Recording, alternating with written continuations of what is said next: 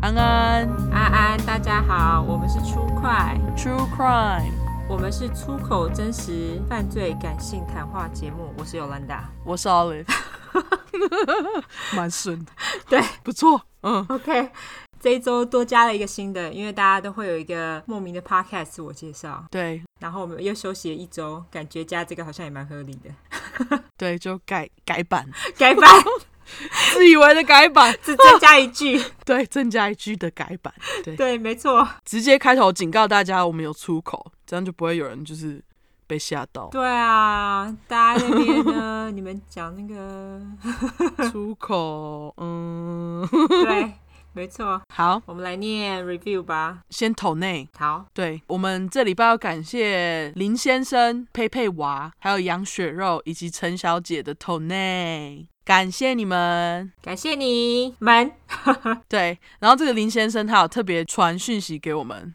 嗯，他跟我们说他跟他在看 CSI 的老婆，嗯现说他在我们节目学了 Jane Doe 还有 John Doe，然后就他老婆就跟他说：“哦，我知道啊。”他就很意外。因为他本来就有在看 CSI，对林先生跟他老婆都很可爱对，好，那我们直接来念 review 吧。 ，OK，你先念还是我先念？我念好好，第一个是 Zanny，也就是上次 t 内的 Zanny，我猜啦。嗯哼，那它的标题是“老大这药有效”，谢谢你们做这么好的节目。每次画图陷入焦虑的时候，都会打开出快来听，听一听，不知不觉就忘了焦虑的感觉，而且心情还会变好。挂号明明是讲真实犯罪的 podcast 耶，笑哭 脸，Everybody 头内凸起来。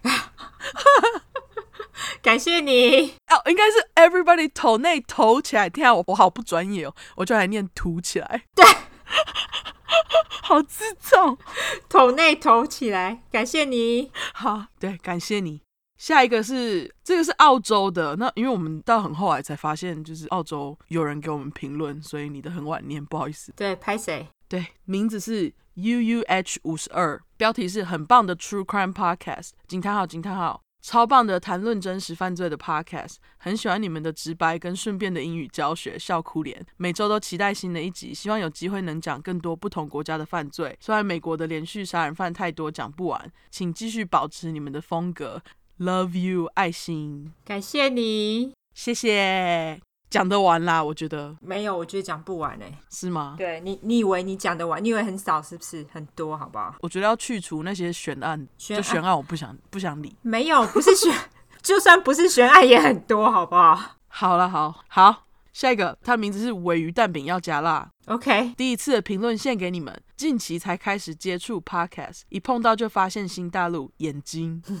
以前都从 YouTube 看真实犯罪的解说，现在用听的就能听到。挂号，手终于不用一直拿着手机了。这个我不知道是什么脸呢、欸就那吐舌头，眼睛歪掉脸了。好， 感谢解释。 常常在通勤的时候听，听到双鱼座的人变成杀人犯的几率很高。Oh my god！我男朋友就是双鱼，我是不是要开始看他最近有没有怪异的现象？四个笑哭脸，开玩笑啊，很爱他，但更爱你们，很喜欢你们说话的风格，希望你们继续努力，我也会持续观察我男友的。挂号哎，眼睛歪掉，吐舌头脸。好，对，没错。其实我个人不是很爱看 YouTube，可就是因为你都要一直拿手机看，我就很烦。就不能做其他事情，很对烦对，就是这样子。所以对我其实非常喜欢 Podcast，就是因为这样子。而且我觉得 podcast 就对我来讲，它是可以让我专心的去做某些事情的东西。是，没错。对，好，下一个，几乎每次都得等到天荒地老的顾客。OK，超爱出快，惊叹号惊叹号，很爱你们两个的说故事方式，从杀人犯的小时候讲到他杀人，再讲到如何被抓到的过程，超级高潮起伏不断。上班一直听，听过了再重复听好几次。句号， OK，感谢你。谢谢你。下一个名字是 Y 三十二，这是他第二个评论。哦，OK、o k 上礼拜睡前被念到评论，超兴奋，挂号滚床。廉价后听出快就是爽，消除疲劳，精神百倍。听完马上再补一块前三集进度，超喜欢每次结尾的小故事。送他披萨的人可能是以前有被他帮助过的人，想说匿名报答吧。将来有一天他不送披萨了，他可能还会因此寂寞呢。我不觉得我。也不觉得，我很怀疑。你一次收到十三个，看看，对，对，这不是暴打，这不是，这个是折磨。 对我觉得他是想折磨他，并没有想要报答。对，你太乐观了。对，那个 对也好啦，也好。对也好也好，乐观比较好。对哦下一个澳洲农夫，他的标题跟那个名字都一样。安安五星评论一定要刷起来，在十一集有提到收听地区的统计，澳洲排名第三名，没错，我就是在澳洲 Working Holiday 的忠忠实粉丝，很喜欢你们叙述故事的方式，上班过程中很容易可以理解整个故事的内容，真的是在炎热夏天中最好的陪伴啊！而且听个几集就差不多要下班了，笑哭脸，棒棒，加油加油！呃，一个强壮的手 臂，期待下一期的上架喽！感谢你，谢谢谢谢澳洲农夫，天、啊，你在做田吗？看来应该是对我觉得应该很辛苦啦，对，加油喽，好不好？加油，换你。好，那接下来是来自于哦，是来自于美国的评论，他写说太难取名字了吧，就是他的名字。好那他说标题是上班好物拍手，通常上班的时候都几个 True Crime 的 Podcast 轮流听，想说这样可以慢慢听，没想到太爱你们，这礼拜直接把进度追完了，可恶！然后是一个倒过来的笑脸，笑脸，嗯一直都是用 Spotify 听，挂好在这里讲别的平台，应该不会被苹果删留言吧？不会，OK 不。会，对，那他说今天无意间发现原来 Apple Podcast 是免费的，苦无留言的地方，于是我立马下载来留言给五星啦，期待下一块，谢谢你。谢谢我。们好多都是从 Spotify，然后为了要留言给星，就给我们 就下载 Apple Podcast，真的超感动的。好感恩哦，对啊，人好好哦。感恩。对你如果想要自己给我们五星，你可以在那个 Instagram 传给我们，我们会念。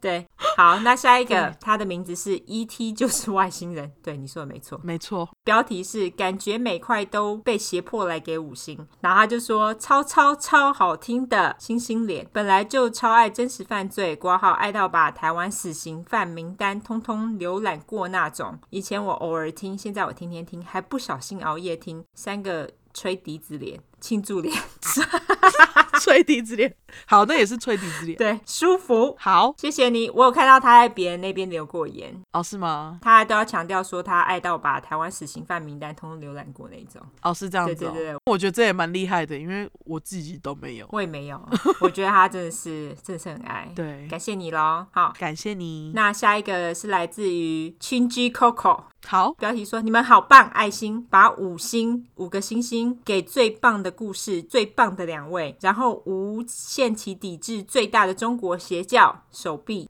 没错， 好，感谢。说的对，就是中国邪教，对我们无限无限期抵制。没错。好，好，那下一个是来自于给赞的，第二次哦，他第二次念吗？对 o k 好。他标题说我也想听打呼啊， 三个惊叹号，来自被公园阿北侧目的人，呃，举手举手脸， 就是举手脸对。嗯，呼呼好可爱，爱心，呼，等一下你说什么？呼呼，呼呼好可爱， 乐乐，乐乐好可爱， 呼呼。对，以后乐乐就改名呼 呼。也 OK。好，乐乐好可爱，爱心挂号 IG 看到的，收音好到我听不到他的打呼声啦。然后那个生气我觉得这是翻桌。生气翻桌，对，对，好，那他说拜托，下次他打呼的时候把麦克风搬到他旁边，哈哈哈哈哈。嗯他今天打呼吗？他今天可能也会打呼，对他今天他现在也在我腿上，就是不知道他到底现在是想要怎样，到底想要带我腿上还是怎样，他都没有在睡觉，就一一副想要下去的样子。 OK 然后可是一下去又要我抱，很烦。好，我们今天有小狗陪伴。对，今天有。对，好，那下一个是来自于红警小粉丝，他的标题是说再来一块，因为你们知道红警一族，你们的真性情让故事变得太幽默了，深深着迷。现在出块跟南方故事集根本是我的精神粮食，期待有朝一日南方故事集也可以变成 podcast。好、天哪，应该蛮酷的。真的哎，对啊，红警一族。没有想到，居然有人知道红警一族，实在太开心了！感谢你，也许有机会吧，再说吧。等我有时间， 我好累。对对累，真的累。 好好，那下一个是来自于我不会念，他我就直接来自于我们他的名字， OK，对他的名字我直接把拼音念出来。他说 O P I U Y T R V H，你跟我说怎么念？O P U V 啊 OK，乱码，嗯，，对，他说姐姐们念我两个汗水那。啊好，但是这对他来说是不是荷尔蒙的意思？因为他后面就刮胡，努力散发荷尔蒙，刷存在感。好恶哦你，荷尔蒙，不会啊，荷尔蒙很汁可爱。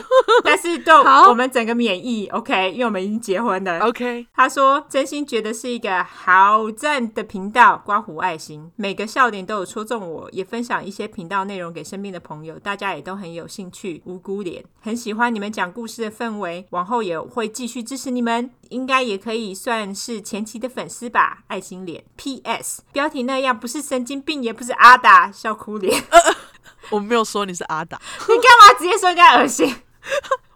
没有，我是说那个喷射，你从哪里喷射出来啊？哎呀，等一下，这个是你自己想法恶心，我一点都我一点都不觉得恶心，好不 好？是你的问题，我我等一觉下得。把那个恶心，我把它剪掉，我把它剪掉，好不好？我剪掉 它。那大家都不会听到我说他恶心了 OK，啊！好好，好哦， 好要免责吗？对我也在想这个问题，因为你知道，我们今天根本不用免责，爽爆！对，因为重点 是，大家不知道我们今天要干嘛，对各位听众，我们今天休息一周，不是休息假的，重新出发啊、不是重新出发。没有重新听真实犯罪案件出发， 停了一周，有种有没有重新开始的感觉？我们这次我们两个人准备的故事都不是烂肉故事，所以我们花很多心思在这两个故事上面，真的很难写，非常难写。因为它就是没血没烂肉。对。 那我们至今为止都是靠这些烂肉跟血在撑场， 没错，这真的而且我发现大家就是你不是有就是在那个 Instagram 上面问大家说大家最喜欢哪集嘛？对结果我发现大家根本就很喜欢血腥的故事。对，啊大家都说越恶心越爱，我就觉得，干，我们真的是不知道养了一群怎样的听众。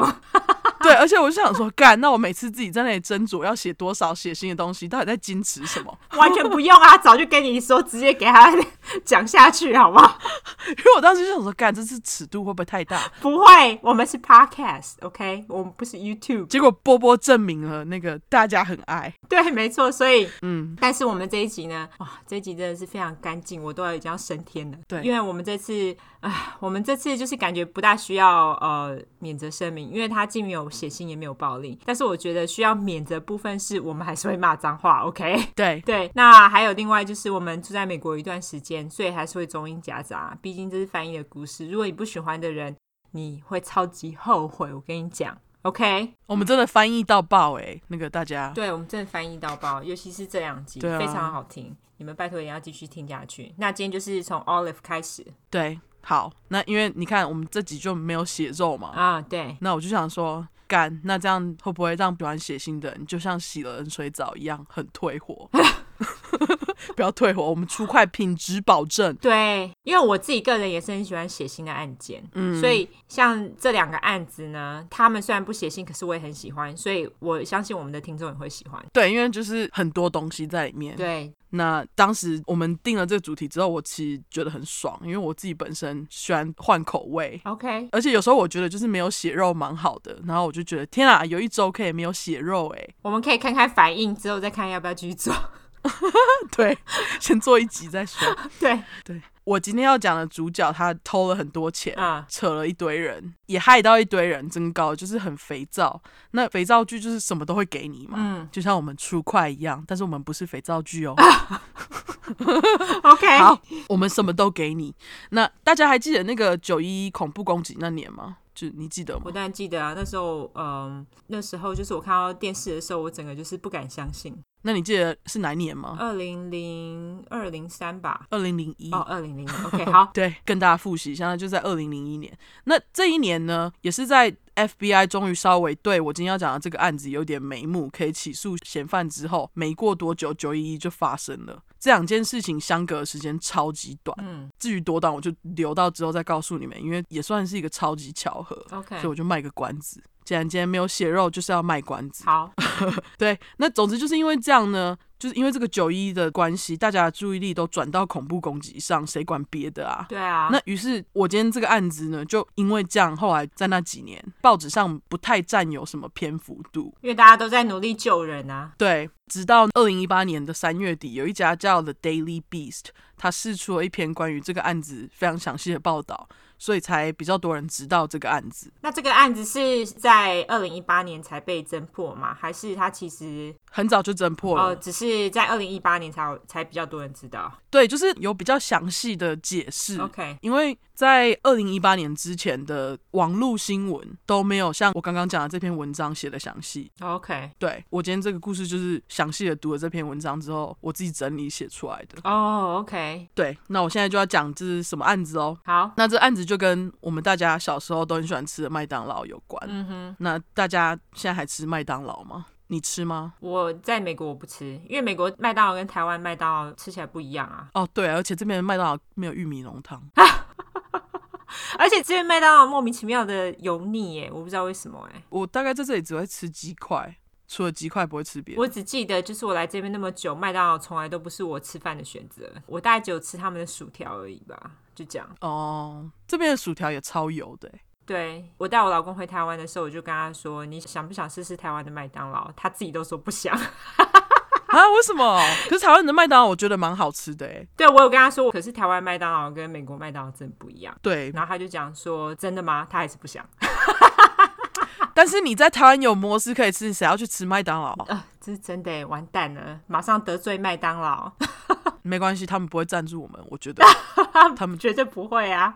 对啊，对啊，他们不需要，所以就骂他们。嗯，好，那回到故事，那这个故事是怎么跟麦当劳有关的嘞？就是我们今天这个主角，他默默偷了麦当劳很多钱，然后他还偷了很多年，哦，但是麦当劳并没有因为这样实际上亏钱因，为他们超有钱的好不好？超有钱。那讲了那么多，我现在终于要跟你们讲，今天这小偷是谁？嗯他的名字叫做 Jerome Jacobson。 ，OK，他这么大胆敢偷麦当劳的钱，他当然会有称号，他的称号就是 Uncle Jerry，杰 瑞叔叔。 OK，本来我觉得我应该要叫他杰叔，可是后来我就觉得杰哥听起来好像比较顺，两个听起来一样厉害啦，但是我就觉得就叫他杰哥。好，那他也是真的很厉害，他偷了整整十二年才被发现，而且事后 FBI 呢，他们说他们能够开启这个调查，都是因为有一个线人联络他们，他们才会知道有这件事情在发生，偷十二年很久哎。对，蛮久的。对啊，呃你那个跟我的主角有一点点像，大家等会就知道。你好像也十几年，哦是不是？对，也是搞了很久。嗯，对，好，那我们在开始讲杰哥的人生，还有他怎么偷东西之前，我现在解释一下他是怎么以麦当劳来乱搞的。 OK，那他乱搞呢？他是以一个大富翁的抽奖游戏乱搞。你记不记得以前你在台湾的时候有玩过吗？玩过什么大富翁抽奖游戏？台湾有吗？我查资料，他说台湾有诶、完全不记得。因为他是在一九八七年开始这个活动，然后是直到呃两千年左右都还有。那他们这个活动就是为了卖更多汉堡、薯条，他们就在包装盒上面开始放抽奖券。哦，台湾有，我完全不记得。我很少吃麦当劳，在台湾其实。我我也是，但是我记得有奖金什么的。哦，真的吗？不记得。对，总而言之，它就是你每次吃麦当劳呢，某些包装盒上面就会有抽奖券。嗯那他们的机制呢，就是几点加上抽奖。抽奖的话，就是你直接抽，你可能单张奖品就会像是有汉堡再来一个之类的，或是你可以得到一个小玩具，五块十块的小奖金。嗯那大奖的话呢，就包括像是跑车啊、大笔的现金，或者是像是那种旅游假期之类的， ，OK，那至于几点呢？麦当劳就结合大富翁地图要买路之类的这种东西，你要是吃够多麦当劳，你就可以收集到不同的路的那个票，收集一个街区，你就可以得到什么特别的奖之类的。这个好像之前在 Safeway 也有，是不是对，最近，但是因为这是当时麦当劳一九八七年开始有的活动。 ？OK，对对对，那它这个广告词，它大概就是你只要吃麦当劳，你就也有机会成为百万富翁之类的。然后就有这个活动，就造成全民疯狂吃麦当劳。 ，OK，那这个活动呢，不止在美国有，就连在那种加拿大、澳洲、法国、德国、台湾等等的地方都有。麦当劳就因为这个游戏整个赚翻，所以这游戏才进行了这么多年。 OK，好，那我们进入主角。好，主角杰哥呢，Uncle Jerry，他在一九四三年出生。那我肉搜他，肉搜了好久，找不到他的出生日期，哦，Too bad，超烦，对，觉得别扭，没有星座的痛苦。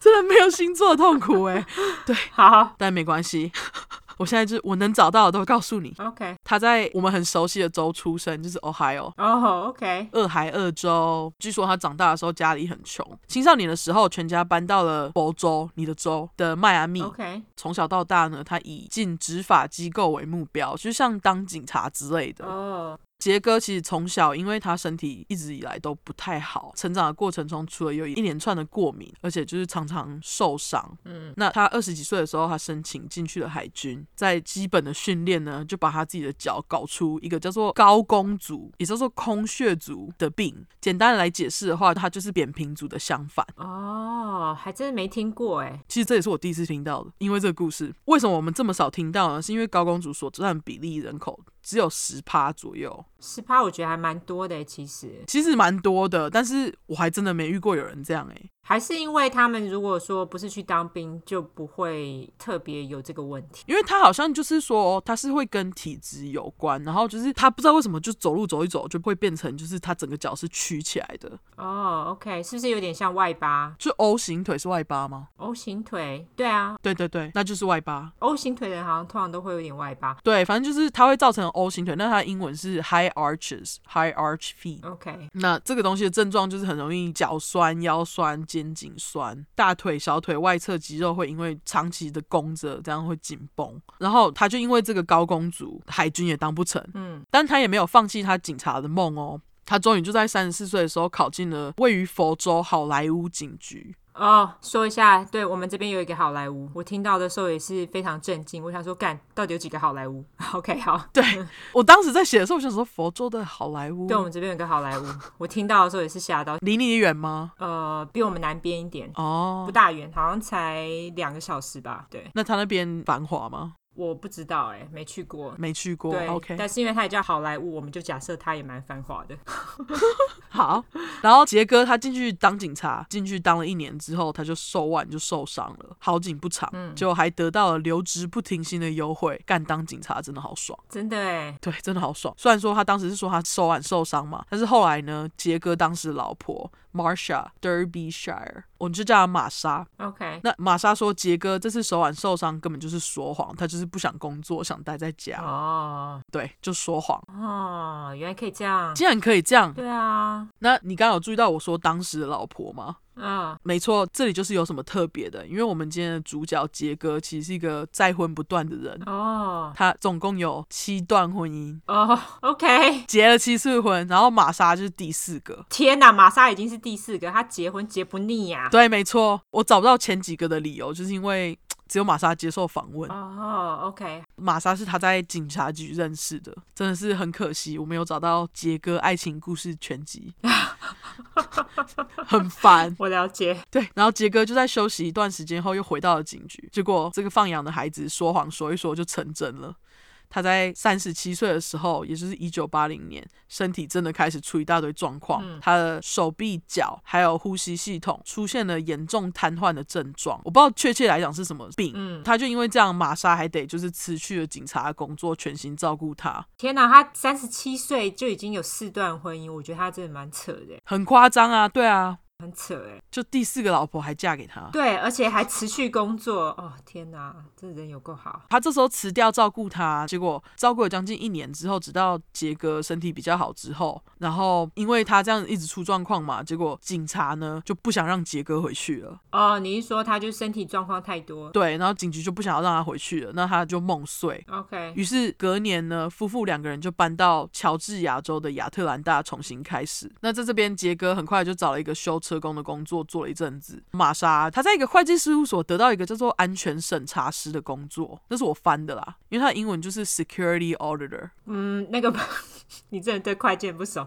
No，那个不叫做安全审查师，auditing 其实就是会计的一环，它是用来呃去看那个账的东西，它跟安全审查师没有关系。哈，真假的？因为我我在写的时候呢，然后我在那里查查查查，然后我每次看那个 security auditor，他都是写 IT security auditor，然后我就一直以为是掌管那种网络安全系统的人，应该不是，因为那时候是一九八零年，他们照理说应该还没有用网络系统来做呃会计，哦，所以这个 auditor 应该就是在做 auditing，会计对，auditing 是会计相关工作，好，对，好像叫做呃审计审计师，审计师好，对，它其实是会计相关的东西， ，OK，很无聊，大家不要去念哈。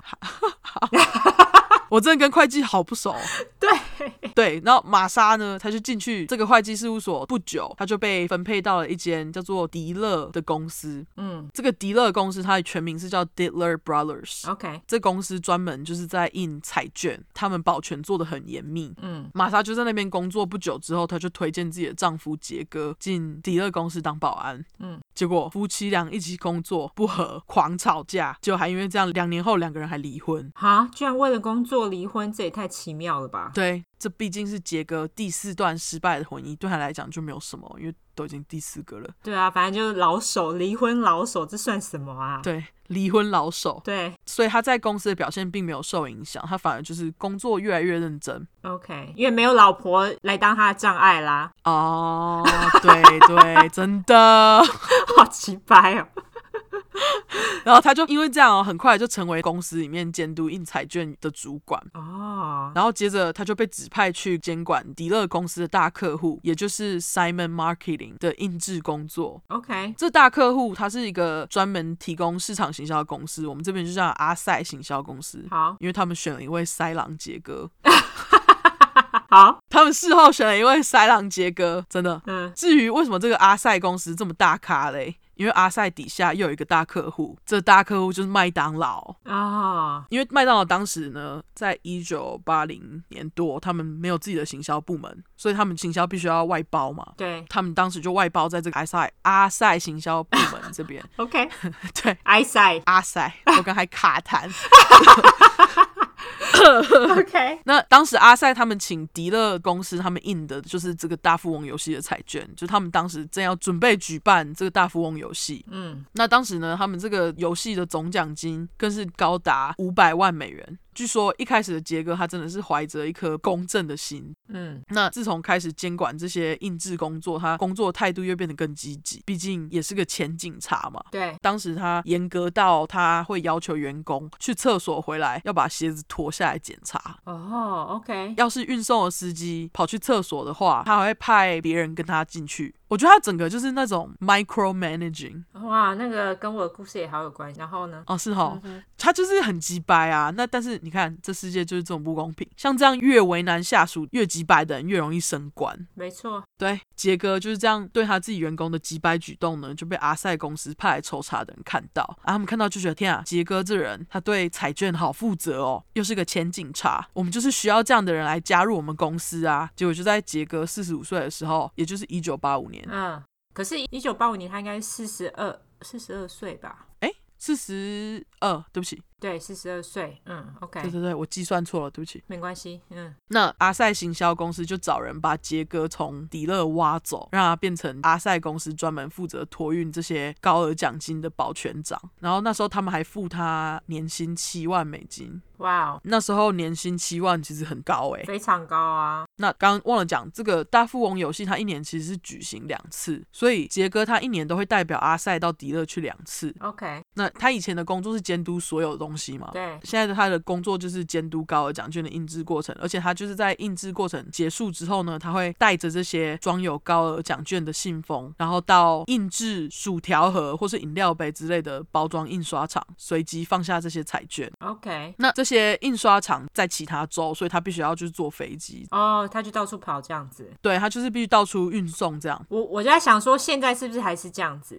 我觉得是诶、嗯，那迪乐就在处理这样的大客户的东西，当然不会马虎啊。像这样子的高额奖金，一定是要经过高度的保全嘛。嗯，他们会在这些高额奖金彩券上特别放上那种你必须要用特别的光才能照出来的防伪浮水印，以免有人造假。之后嘞，他们会把它放到一个信封里面，然后贴上一种银色的防盗贴纸，外面会写上信封里面高额奖券的总数。 OK，盖起来的地方呢，就会有那个杰哥跟迪乐公司代表的签名，就是滴水不漏这样啦。 OK，而且就是这整个东西装到这信封里面还没结束哦，它会放到一个特别的公式包里面。那这公式包里面有两个锁，必须要两个人的密码才能打开。 OK，一个密码是杰哥的，另外一个是他们那时候有请一个第三方公司来监督杰哥。 OK，就是互相监督啦。对，因为毕竟还是一个高额奖金嘛，他们还是不放心只有一个人。对这个人他就说一路跟着杰哥到机场，直到杰哥平安的到这个印刷厂，把高额奖券放进去之后，这个任务才算成功嘛。嗯，那公司为了好好照顾员工呢，他整个诶，这叫怎么讲？business trip 就是商务旅行。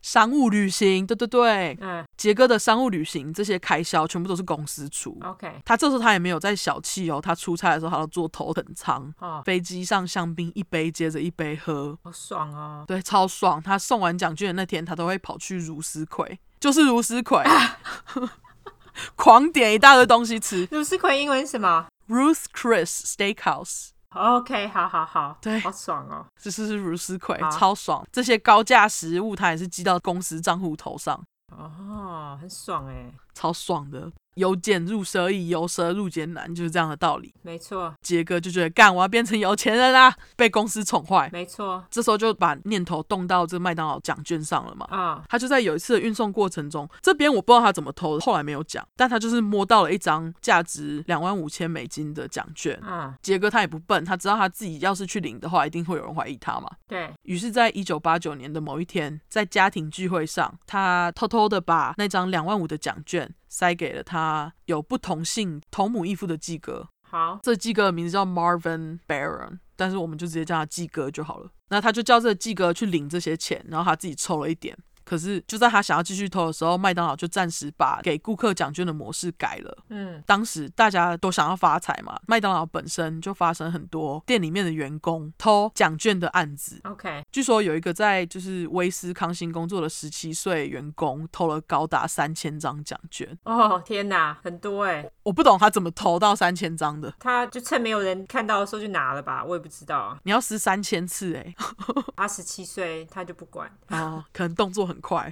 也许对，那麦当劳这时候就想说，好吧，那为了抑制这个行为，他们就把奖券的发送方法改了。嗯，有几年的时间，奖券的发送方法变成他以顾客花了多少钱为基准来给张数，这样。嗯哼，那也因为这样，杰哥就暂时被调到别的部门去。有几年其实是没办法投钱的。 ，OK，那直到一九九五年的时候呢，麦当劳他这时候才决定再让这些票券回到包装上，而且这次为了扩大促销呢，现在连那种薯饼之类的比较小单额的东西也开始有奖券喽。哦，他原本那个消费金额多少，然后再给多少张奖券，那个就是之前 Safeway 就是这样做啊。特定商品你还会多得一张之类的。对对对对对，没错。对，那就因为这样，阿塞就又把杰哥调回运送高额奖券的职位。嗯，那他被调回去了之后，很快他就发现阿塞在分配这些高额奖券其实有点不公正。哦，我刚刚不是有讲说他其实有在不同的国家进行这个大富翁抽奖活动嘛？对，那当时好像是美国跟加拿大一起联合举办，那他有飞到台湾吗好像没有。 ？OK，对，那我这边就要讲他们是怎样不公正。好，因为当时他会这样飞来飞去，是因为最高额奖金会特别抽，他们会抽说哦，假设在哪里的工厂可以拿到这张奖券。嗯，那当时他们一开始就抽到加拿大，结果阿塞的高层就决定要重新执行这个抽签系统，直到抽到美国为止。这样子就直接限定在美国就好啦。干嘛不直接地区限定就好了、干嘛在那里投稿啊？对啊，还要搞得好像很公正的感觉。如果限定在美国，大家也可以理解，因为麦当劳是美国公司啊。对啊，那我就觉得他们又不明讲，然后就私底下这样搞。对啊，杰哥他这时候他看到他就想说，既然阿塞举办这个游戏也没有公平，那他根本就不用客气啊。然后他就帮自己找了一个合理的理由，他就觉得说，现在既然我有这个阿塞自己不公正的理由，他就觉得说，那之后要是他偷奖券，嗯，公司发现要开除他的话，他就可以用这个来威胁公司不要开除他。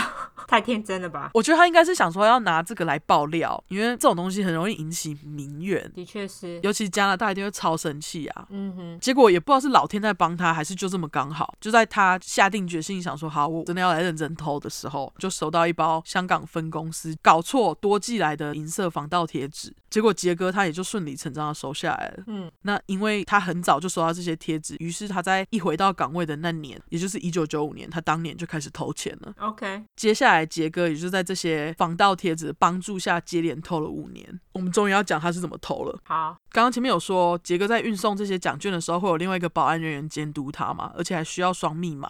对，那据说当时杰哥他就是偷看，就是他们两个在一起开的时候，他就偷看他是什么密码，看到之后他就记得了。哦，所以他都拿同一个公式包，好像每次他们都会一起装进去，然后每次都会换密码，可是他每次他都会偷看，然后都被他看到。哦，还可以这样，OK，那我刚刚没有提到这个护送的保安人员其实是个女生，啊、杰哥就利用他们两个性别不同，他自己常常会就是说，哎、我要去厕所啊，他就带着这公事包跑进去厕所。进去之后，他就用他看到保安人员的密码，还有他自己的密码，打开这个公事包之后，嘞，他就拿出信封，嗯，然后很小心的把原本的银色防盗贴纸拆掉之后，把它藏在身上的一般彩券跟他想要的大奖奖券调包之后放进去，之后再把他拿到的那个多的银色防盗贴纸再贴回去。哦，而且之后他还会就是再确认一下里面的个数跟信封外面数字有没有符合， OK，做的蛮神不知鬼不觉的。对啊，因为都在厕所里面掉包嘛。对，也是在这个同年呢，他就在位于乔治亚州的亚特兰大机场等飞机的时候，遇到其中一个在他的犯罪生涯中非常重要的人物。嗯，那这个人物呢，他的名字叫做 Gennaro Colombo。基本上他就是其中一个主要在帮杰哥找人领奖的人。 OK，那他的名字我们就叫他哥伦布。好，哥伦布他很大只，我不知道你们大家有没有听过一个叫做 Al Capone，一个纽约很有名的黑道大哥，二三零年代很有名。好像 Netflix 有他们的那个纪录片。对他跟他长得很像，他们两个都是意大利人。快速介绍一下哥伦布的生平。嗯，他在意大利的西西里出生，纽约布鲁克林长大，而且据说他的家族跟纽约意大利五黑帮之一有关，你只要是意大利人，又在纽约，通常都有关系， 是吗？ 通常都有啊。对啊，是哦，他们都马是，因为他们意大利人都是互相通婚啊，哦，所以你就是这边通一下，那边通一下，都会有关系啊。是哦，嗯好，那之后他们就一家搬到南卡罗州。在一九九四年的时候，哥伦布认识了他的老婆罗宾。当时他老婆罗宾其实蛮漂亮的，可是他后来实在非常沧桑。意大利女人在年轻的时候都超正的，好不好？哎、我不知道她是不是意大利女人哎、一定是吧？我不知道她是不是意大利裔的。通常我觉得百分之九十九是因为意大利人，他们几乎都只跟意大利人通婚。如果不是意大利人通婚的话，他老婆会被他的家族人排挤。原来他们会只想要就是找意大利人结婚，这我不知道。他们通常都只想要，可是没有一定，因为你还是会不跟意大利人结婚啊。对啊，是对，嗯，好，好，继续我。之后再调查。好，那他们两个就几乎一见钟情哦，认识两个礼拜，热恋，直接订婚。哦，OK，然后很快就在佛州结婚了。罗宾的爸爸其实是个佛州人，哦，OK，哇，那搞不好不是，We'll see。他搞不好是搬去佛州的意大利人，我也不知。对，他们两个婚后呢，有个儿子。嗯，那哥伦布就以经营脱衣舞娘店、地下赌场，还有那种可以赌博的运动酒吧之类的来赚钱。 OK，那当时乔治亚州刚通过一个禁止脱衣舞娘这种店营业的法案，嗯，那哥伦布的脱衣舞娘店就被迫关门嘛。但哥伦布是谁？他是来自犯罪家族的人，他本身也很喜欢钻法律漏洞，嗯，于是他就为了继续营业，把自己的店名改为毛毛兔教 堂。他名字是 The Church of Fuzzy Bunnies，那他就是真的教堂吗？ 当然不是啊。 那他是怎么运作的呢？我来跟你们说一下，我觉得超好笑。他就是为了象征的教堂，进去毛毛兔的人，你都得就是先读两小时的圣经之后，你才可以开始喝酒，享受店里面的毛毛兔女郎跳舞。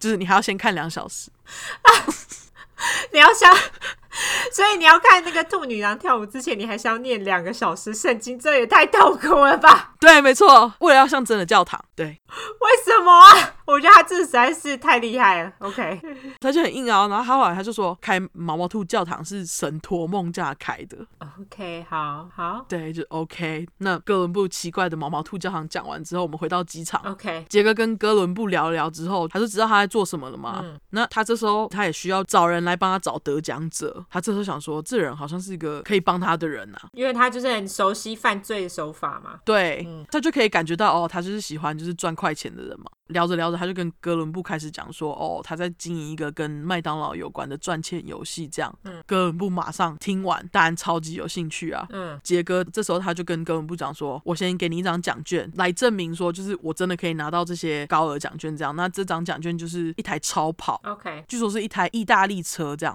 就这在一九九五年的十一月左右嘞，哥伦布就到了麦当劳兑换了这张奖券。嗯，那当时呢，麦当劳对于大奖的得奖者，他们都会问他们说：“哎、你们要不要来帮我们拍个广告啊？”嗯广告里面通常内容就是得奖者拿着超大型支票，啊或是车的话就是一把钥匙嗯这时候他们就问哥伦布说：“哎、你要不要来拍啊？”那哥伦布其实他从小到大一直都对《教父》这部电影很入迷，他自己也有一个明星梦。 ，OK，结果就在麦当劳邀请之下，马上拍了这广告。里面的内容大概就是哥伦布很高兴的举着一把印出来的车钥匙，表示他得奖。这样， OK，结果这边他就因为他太大只了，根本就坐不进这台超跑，哦，真的吗对他最后只好拿现金。 ？OK，那他这时候就是十一月的时候拿这个奖的嘛，嗯在同一个月的十二号，也就是恰恰跟我的生日又出现一次， ，OK，一一一二这天呢，一间在田纳西的儿童研究医院，他就收到一封没有署名的信，信里面就装着一张一百万元的麦当劳奖券。然后医院这时候他原本还以为是恶作剧，嗯结果经过证实是真的。然后麦当劳这时候还派了一个麦当劳叔叔到儿童医院颁发一百万元给他们。嗯那根据麦当劳游戏的规定是，你不能转让，嗯，但是这种送到儿童医院的东西，麦当劳也没办法拒绝啊。 就是如果他们拒绝的话，就会就会看起来他们很没良心啊。对， OK，当时没有任何人可以查到寄这张奖券的人到底是谁，那这人就是杰哥。偷钱的同时，也是做了一件唯一的好事。人也蛮好的，对我觉得他可能是找不到人，只好寄出去吧。我觉得不是耶，欸一百万很多哎，我觉得他应该是真的有心想要给他们哎。嗯，但他偷钱很可恶，可是你自己想，你偷麦当劳的钱，我自己个人觉得还好。我没有觉得他是超级大坏蛋，但是到后来我对好，我们就继续听下去。对对对，我们回到就是哥伦布跟杰哥，嗯杰哥就以超跑这张得奖券赢得哥伦布的心。之后呢，他们两个人就开始密切合作。杰哥当然就是跟哥伦布讲说，你只要可以找到领奖人的话，我就可以一直提供这些奖券给你。卖出去的钱，我们两个可以照比例分。这样，OK，就也因为这样呢，哥伦布这时候就给杰哥 Uncle Jerry 这个称号。嗯那之后呢，在哥伦布的介绍之下，罗宾也认识了杰哥。嗯为了帮老公，罗宾还找了自己在佛州的爸爸来当另外一张一百万奖金的得奖者。哦，我看他爸的名字，他应该不是意大利人，他爸爸是 William Fisher，所以对，应该不是。嗯然后他在杰哥的指导之下嘞，因为当时杰哥就说，我觉得我们要将得奖者的州分开， ，OK，他就会指导这些人开到不同的州领奖。当时他就指导罗宾的爸爸开到那个 New Hampshire，就是新罕布什尔州领奖。嗯过两年呢，罗宾这时候他就跟哥伦布讲说，我们应该要为了让得奖者看起来更多元化一点，比较自然嘛，就介绍了自己的朋友 Gloria Brown 给哥伦布。我们这里就叫他布朗。 ，OK，那布朗是一个黑人女性，这也就是为什么罗宾介绍她给哥伦布的原因，因为几乎他们目前为止选的得奖人都是男生嘛。嗯那哥伦布就跟布朗说呢，你只要给我四万美金的头期款，你就可以拿到一百万元的奖券。但是之后呢，领完奖金后，我还要跟你收取尾款。 ，OK，但是他当时他就没有说尾款到底要拿多少钱，我觉得这蛮贱的。哦，没有先谈好，没有先谈好，对。那布朗当时就因为交易听起来很划算，就答应，因为他就想说，你付个四万，你就可以拿到一百万。嗯然后这次哥伦布他还亲自在这个布朗到南卡罗州领奖。嗯那我这边讲一下这个麦当劳它是怎么分发这一百万元的奖金哈。嗯当时他们的规定是你拿到这一百万元的奖金，他会每年给得奖者五万，连续二十年，就他不会一次给你一百万， ，OK，而且每年呢给你的奖金五万之内，政府又会大概抽一万五千美金的税，百分之三十是不是？这好像是奖金，所以就抽很多吧，现在是百分之四十，哎，干增加真的，现在就是四十还是五十，就看你要怎么领。一半，对，就是很高，现在更高，所以好鸡掰，没错，这样等于说他每年只会拿到三万五美金。对，那我刚刚不是有说到，就是哥伦布的条件还有尾款吗？杰哥他的要求，哈，就是说接下来的五年呢，布朗必须每年再给他两万美金，哈等于说这样扣下来，布朗在前几年都还是亏钱的状态，哦，好烂哦，超烂的。嗯，他后来事后访问，他就说他生活那几年根本也没有因为这张奖券过得比较好，反而他觉得还过得更苦。对啊，因为都亏钱呐、那个四万块搞不好也是跟人家借的，对啊，对啊，杰哥跟哥伦布两个人就因为他们就赚得很饱嘛，嗯但是有哥伦布，杰哥还是不满足。有一次在另外一个家庭聚会，私底下还塞了三张奖券给他季哥，让他季哥就是继续去找人来领这些钱。嗯，是季哥他当时就说，他表示他不需要钱，而且他觉得他可以这样一直拿到这些高额奖金很奇怪。结果他就把奖金冲到马桶里了、欸啊，为什么？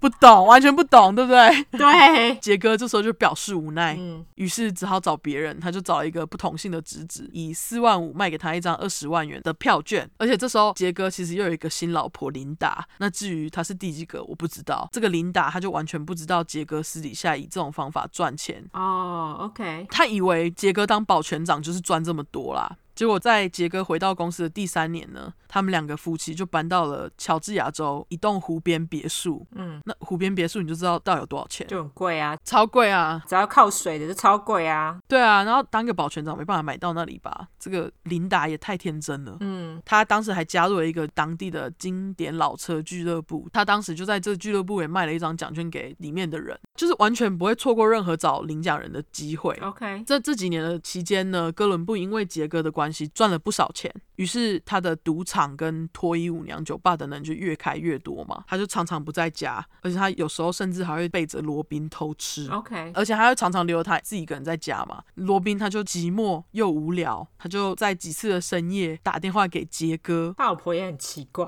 嗯超奇怪的。然后杰哥还陪他聊哦。嗯，然后有一次，罗宾就跟杰哥抱怨哥伦布跟自己的瑜伽老师有一腿，就杰哥就跟罗宾说：“那你可以嫁给我啊。他那时候没有老婆吗？”他有啊，靠背，我不太懂欸诶，因为罗宾他有点恐怖，对不起。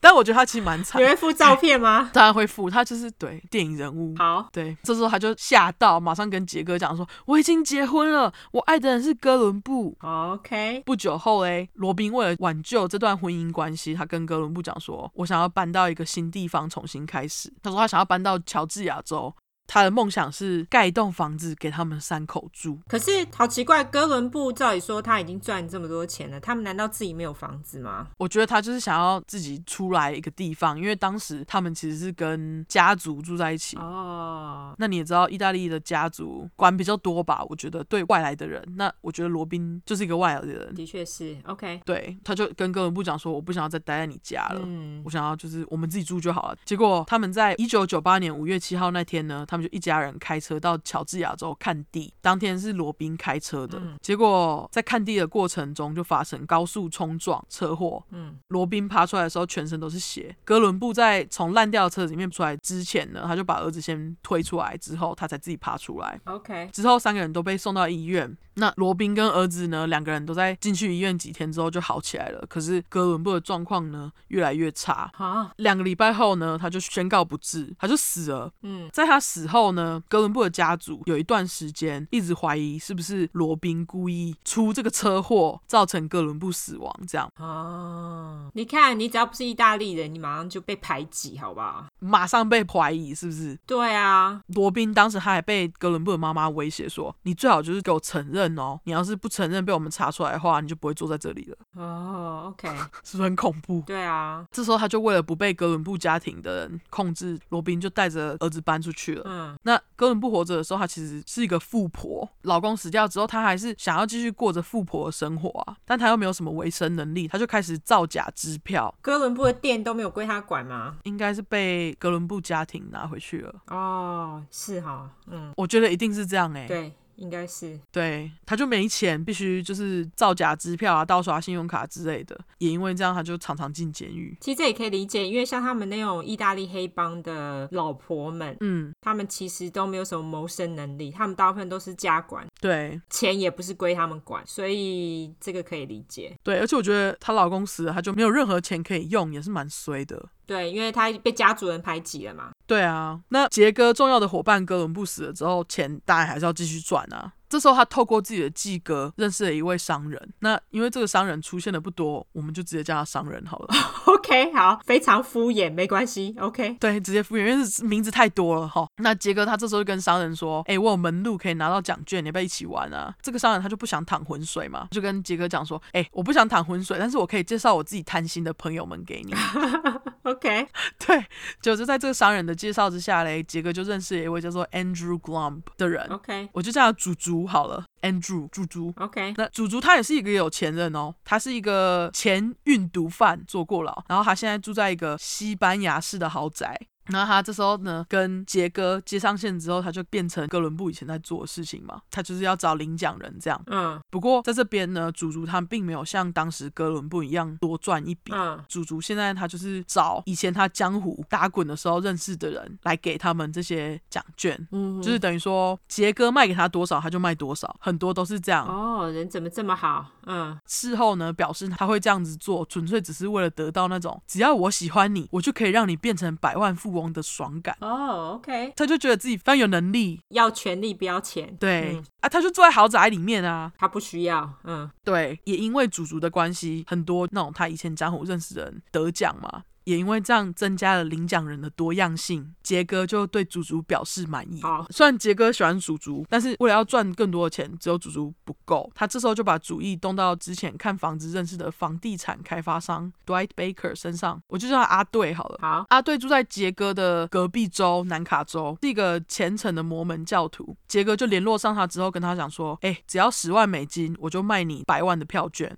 但是阿队当时因为经商失败就没有钱，没办法买。嗯杰哥就跟他讲说：“你只要找到你认识的人，你觉得可以相信的话，那这个人就可以买了。”阿队有要抽趴吗？阿队啊想抽趴，可是他第一个找的人是他自己的养子，只是想要试试看看这张票券是不是真的。那他的养子叫做 George Chandler，我们就叫他浅浅。好，阿队跟浅浅讲说呢，这张彩券是属于他一个正在离婚的朋友的。嗯因为你知道，就是如果你在离婚前得到像这样子的彩券，在离婚的时候，你其实好像照法律，你必须要给你的老婆一半。对，对，那阿队就跟浅浅讲说呢，我这个朋友他不想要付给他太太一半的奖金，他宁可拿十万块的现金。 OK，那因为浅浅当时也刚离完婚，完全懂这种不想付前妻钱的痛，很鸡掰。嗯于是浅浅他就在以为他自己在帮人家又可以赚钱的状况下，他就凑到五万来买，跟阿队长说五万之后再给。杰哥也是看在阿队的面子上，勉强接受。 ，OK，阿队呢，虽然就是推自己的养子去领这个钱，但是他因为不想要让他惹上麻烦，还一直叮咛他说：“你以后不要参加就是麦当劳的广告邀请，不然你会就是你的脸会出现在电视上，这样大家会找你麻烦之类的就。不 OK，嗯”但是钱钱他在把奖券交出去了之后，不知道为什么就没有听阿队的话，答应了麦当劳的邀请，被录下了一段就是领奖的画面。嗯这时候呢，时间是两千年的六月。那这群人呢，其实不知道，在三个月前，也就是两千年的三月，FBI 接到了一位线人的情报，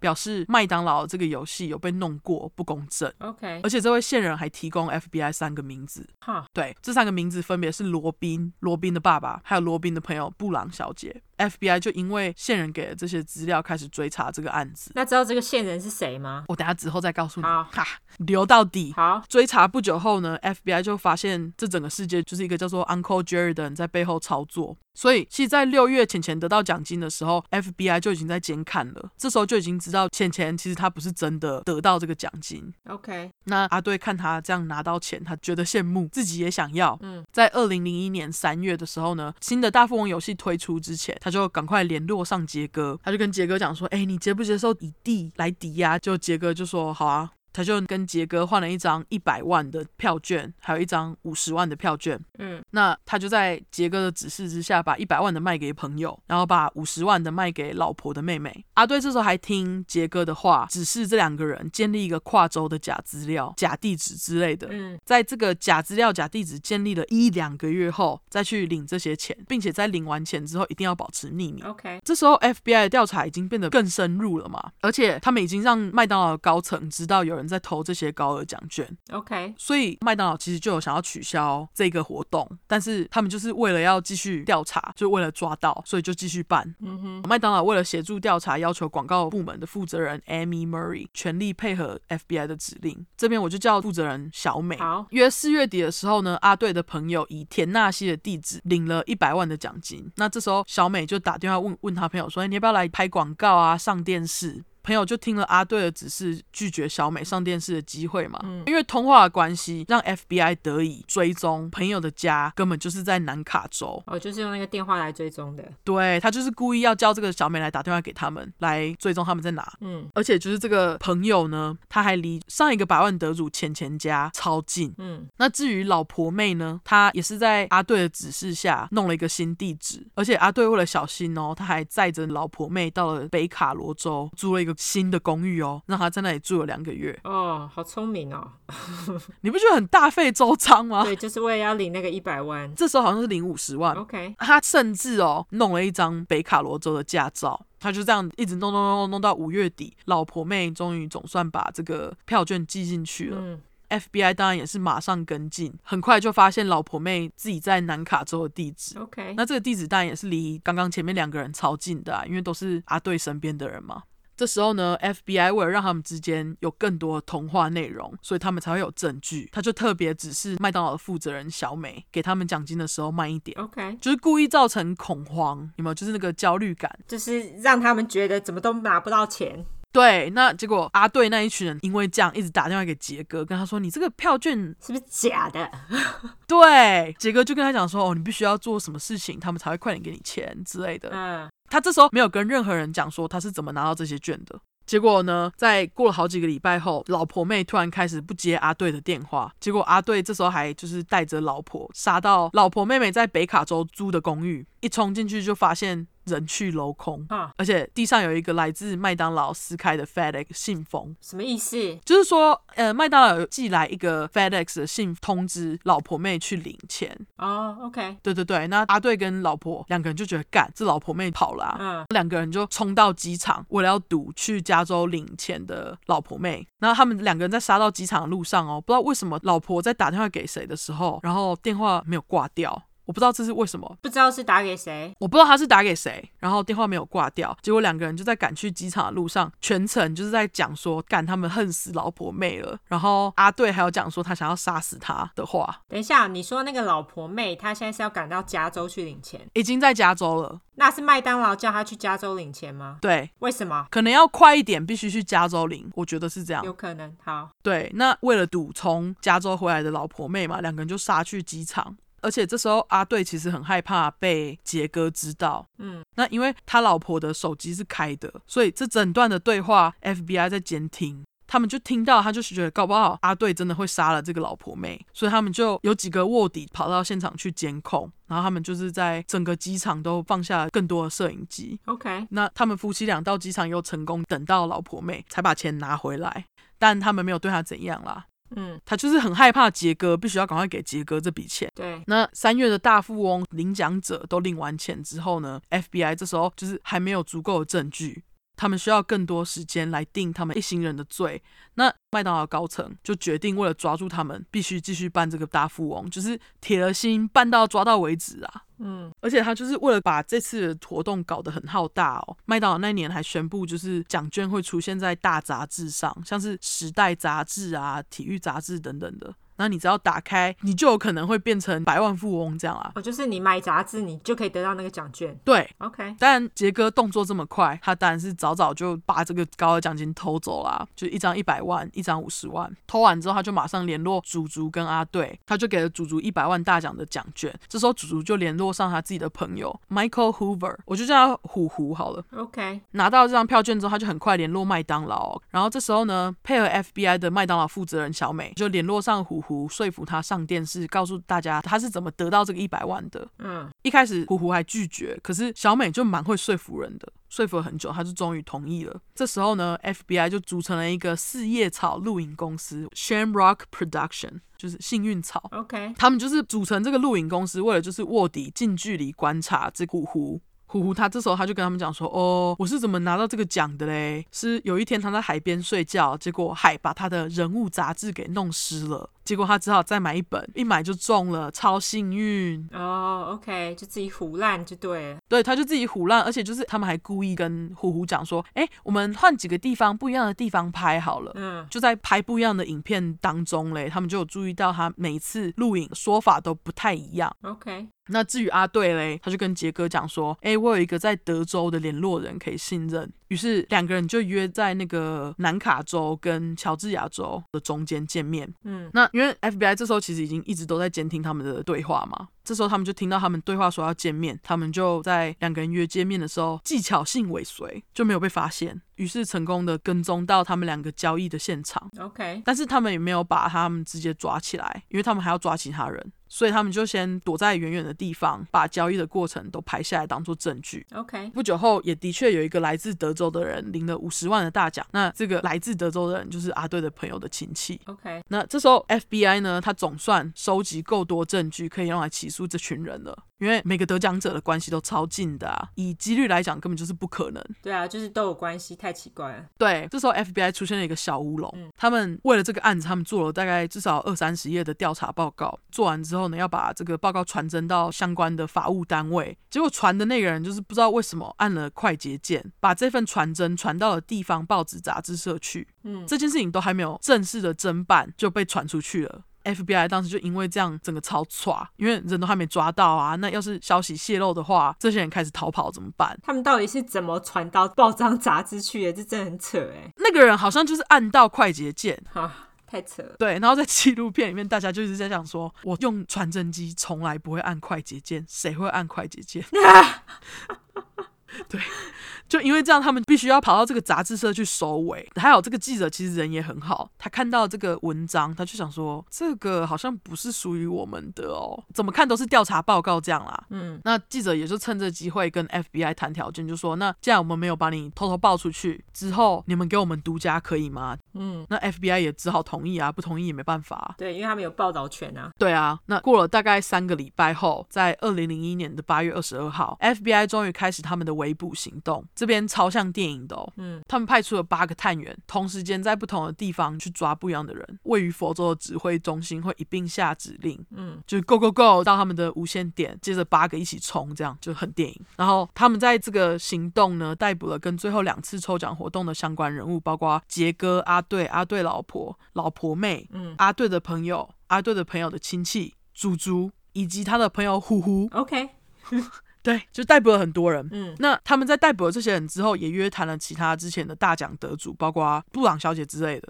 那大多数跟杰哥有关的得奖者呢，都承认他们这些罪行，只有少数得坐牢，几乎都是罚钱假释这样，因为这是智慧犯罪，没有人受伤嘛，就是钱这样。对，那刚刚一开头不是有讲到时间的巧合吗？嗯那这巧合就是呢，FBI 其实他在二零零一年的九月十号正式起诉杰哥，嗯新闻才刚开始报，就是哦，杰哥偷了这么多钱，就隔天纽约时间一早八点，九一一恐怖攻击就来了。 ，OK，隔天，多大的巧合这样？那恐怖攻击一发生后，几乎所有原本在调查麦当劳这个案子的 FBI 探员就全部都被调走了，啊、只剩他们一开始的双人团队，就是 Dog 跟 Rick Dent。嗯，那 Dog 这个人，他在之后在纪录片里面，他一直常常出现， 他很帅吗？我觉得他很烦，为什么？我觉得他非常的典型，就是很骄傲的 FBI 的感觉。他当然骄傲啊，他侦破了这么大一个案子。他讲法很很那个，他就是我当时看到这案子的时候，我就觉得干好屌， 对，就这样。不会啊，听起来蛮可爱的。 那应该是我学的好，有没有啊？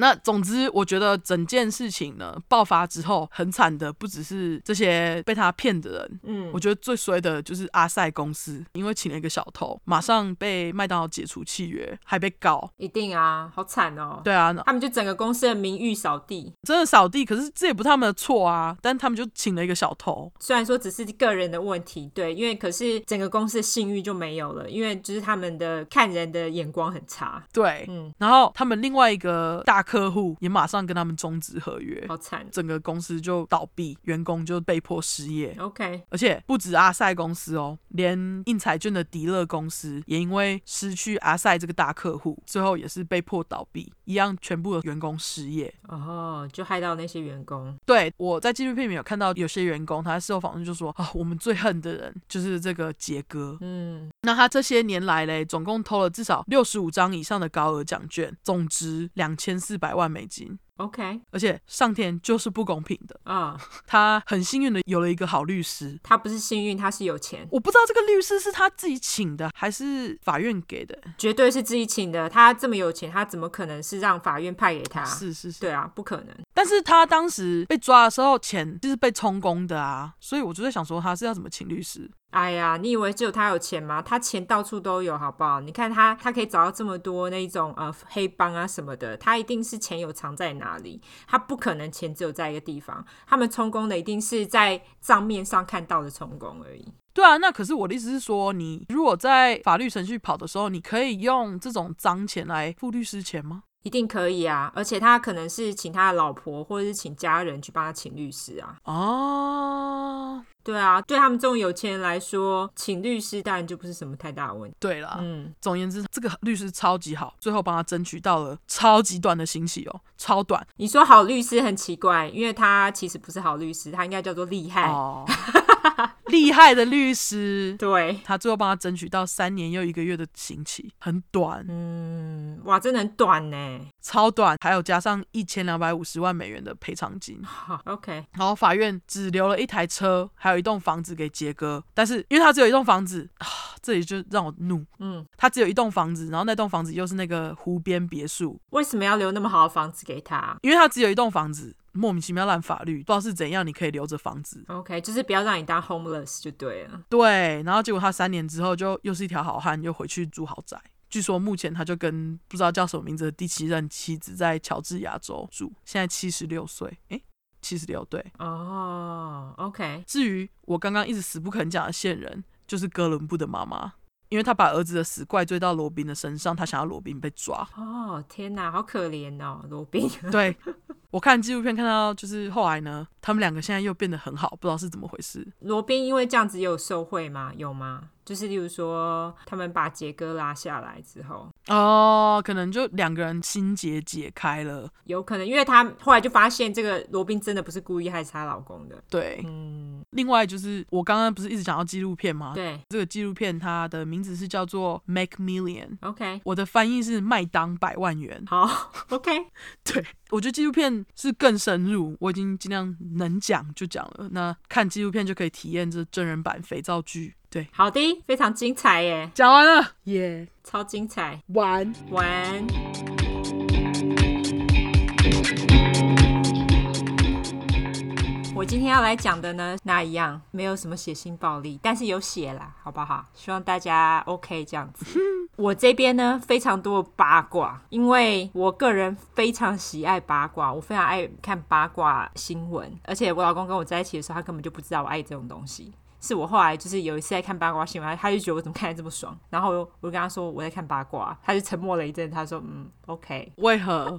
因为他就觉得我很奇怪，他就说你为什么要这样做？我就说这个很有趣啊，我就说我有没有拿出来跟你讨论，你嫌恶什么？对 啊，对你沉默什么？对哦我也不会特别去找谁讨论，就自己爽而已啦。因为看八卦很好玩，所以有人有嗯明星的八卦的话，欢迎跟我分享。你特别喜欢哪区的明星？哦，我都喜欢呢、只要是够打狗血或是够。哦、所以你喜欢狗血剧情，不管是谁都好对，也不一定要狗血，反正只要够辛辣，我都喜欢。 OK，好，好，那回到正题，我这次要讲的呢是戏骨的巨星，他的故事呢，整个就是闹得沸沸扬扬。他新闻一出来的时候，几乎大家都吓傻。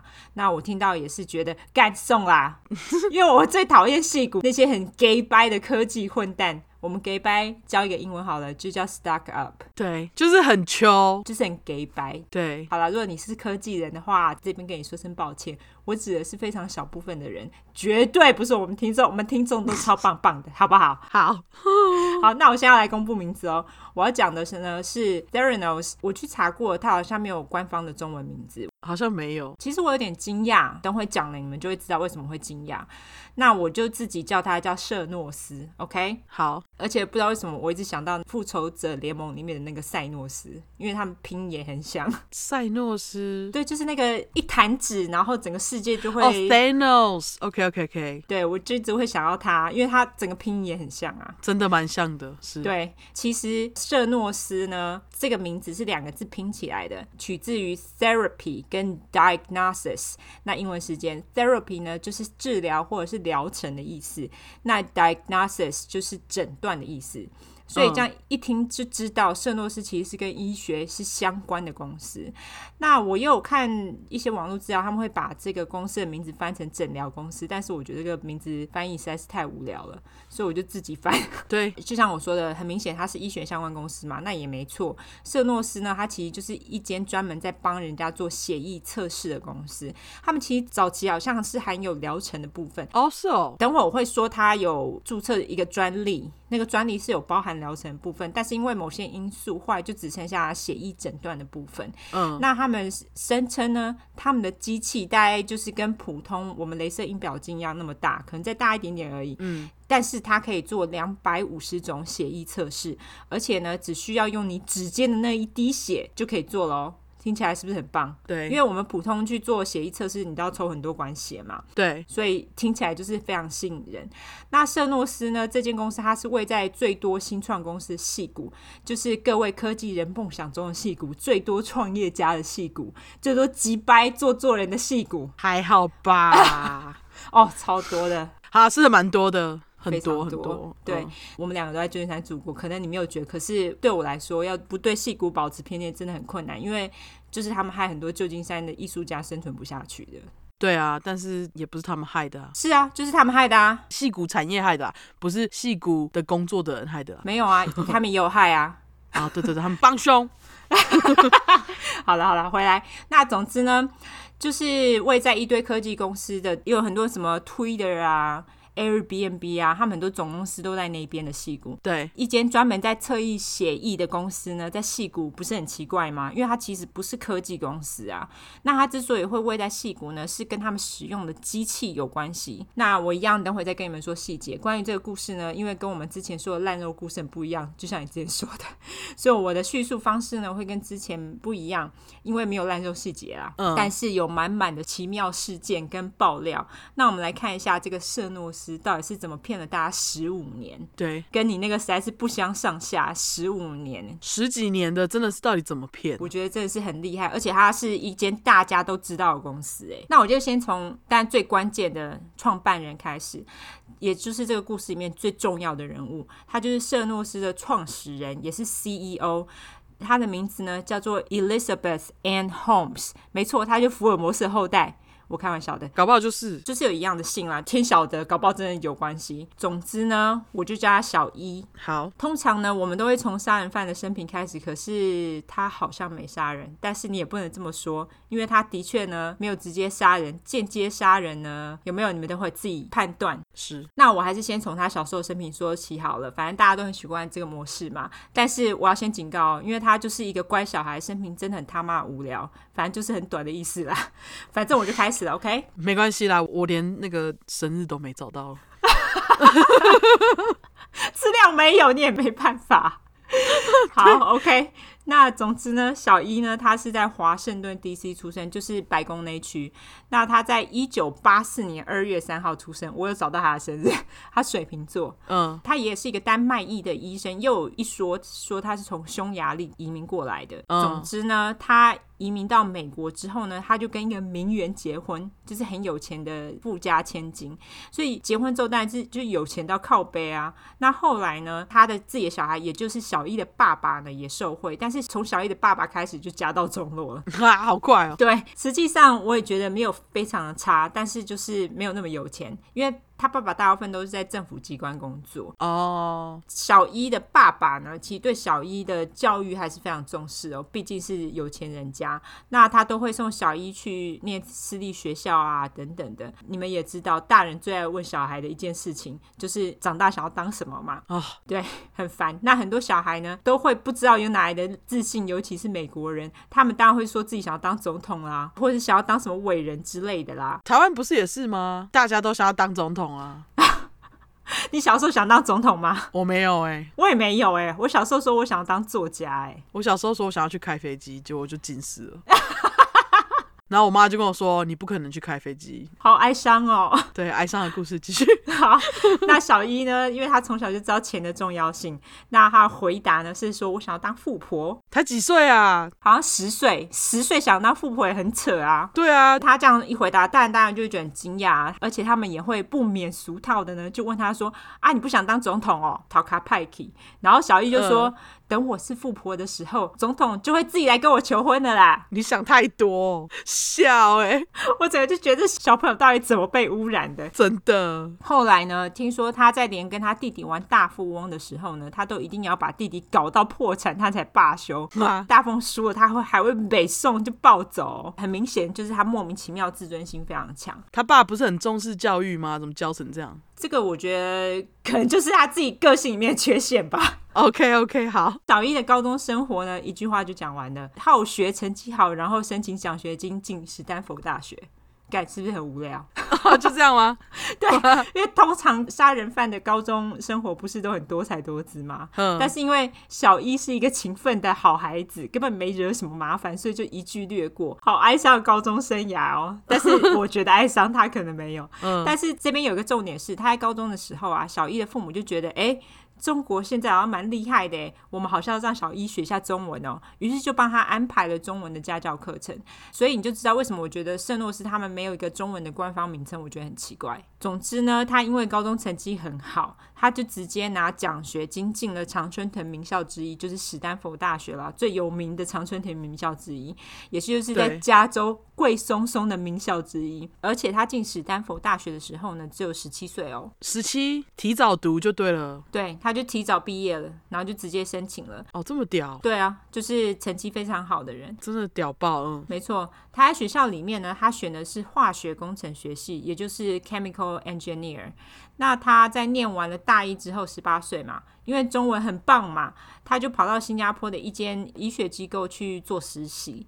那那时候是二零零三年，台湾的听众还记得二零零三年发生了什么事吗？就是 SARS。 SARS 对，那因此小一那个时候呢，在医学机构里面主要帮忙的呢，就是在抽血检验 SARS，那还有研究 SARS 这个疾病。他在那边工作一段时间之后，就觉得干那个传统的抽血检验也太恐怖了吧？因为他自己说他有针头恐惧症，所以他就想说，是不是会有更好的方法？嗯，总之，他在暑假那个实习结束之后呢，他也很幸运的没有得到 SARS，哈，他一回美国呢，马上废寝忘食的不浪费时间，把他在新加坡所学到的东西呢，跟他脑袋里想的东西写了一个企划，而且他还为那个企划申请了专利。那个东西，老实讲，我真的不知道他到底是在冲啥小。他的英文呢叫做 Wearable Drug Delivery Patch。我其实是自己在想说，是不是跟尼古丁贴片是有一点相似的东西？我觉得是诶、听起来是，他就是说可以贴着，然后你就不用吃药。对之类的。总之这个不重要啦，虽然说我之后还会再提一下，但是这个就是我刚刚说的，本来舍诺斯它有疗程的部分，就是这个东西。哦，对我等会再解释。要讲这个的一个最重要的重点呢，就是意思就是说，哦，他真的就是很天才、很棒、很有创意的意思啦。嗯，同时呢，他从新加坡回来，在上课的时候，他还跑去问一个教授说：“哎、老师，如果我只想要用几滴血来做一大堆测试，你觉得是不是可行啊？”那那个老师呢，他自己本身就是专业的嘛，他听了当然觉得啊，这个年轻人好傻好天真呐、但是他年轻天马行空不犯法，但是也因为小一呢，他那时候一直不停的狂问那个老师，他想要解答，老师就有点招架不住，于是他就把小一呢丢给另外一个非常关键的人物，也是另外一个史丹佛大学的化学教授，叫做 Cheney Robertson，我就叫他老钱。好，有一个浅浅，我有一个老钱。老钱呢，他是一个对学生非常有耐心的教授。他不但让小一狂问，问到他烦死，他都还是会回答他。而且呢，他还让小一熬他，让他去化学实验室帮忙。因为小一他只有大一，要去化学实验室帮忙，通常都要到大三、大四，他才会让他去帮忙。所以他就让他熬哦，他还真的让他进去帮忙哦。当他听到小易跟他说：“哦，我有一个申请专利的贴片喽，而且他想要弄一个机器哦，而且那个机器是让大家用一滴血就可以做所有的测试。”老钱那时候一听就觉得：“我靠，这女学生真的超级有创意，前途不可限量啊！”嗯于是他那时候就鼓励小一寻梦。除此之外，他还同意帮他背书哦。那因为有了教授的背书呢，虽然小一的爸爸希望他能够至少念到博士学位，我就觉得你这个至少很鸡掰，你知道吗？因为博士学位你念完都不知道几要岁了，念多久啊？对啊，那但是因为小一呢，你也知道，他从小就对学位没兴趣，对钱比较有兴趣，所以他那时候呢就决定跟当时的男朋友分手，就跟他说：“哎、我要创业啦，没时间跟你交往啦。”男朋友很衰，有没有？就跟他分手，他又休学创业去了。嗯，但是创业要有资金嘛，那你也知道他家已经家道中落，他们也也没有什么太多的钱，但是你也不用担心，戏骨什么没有，钱最多，对，他又因为家里以前有钱，所以他其实靠关系认识了很多有钱人。所以小一呢，他就写了企划书之后呢，他就开始到处去传，不是传教，是募集资 金。但是小一他事后自己有说，他其实是要创一个教。Anyway，他先是找了一个小学同学爸爸呢拿到了钱，然后他又找到了爸爸的一个前同事凹他钱。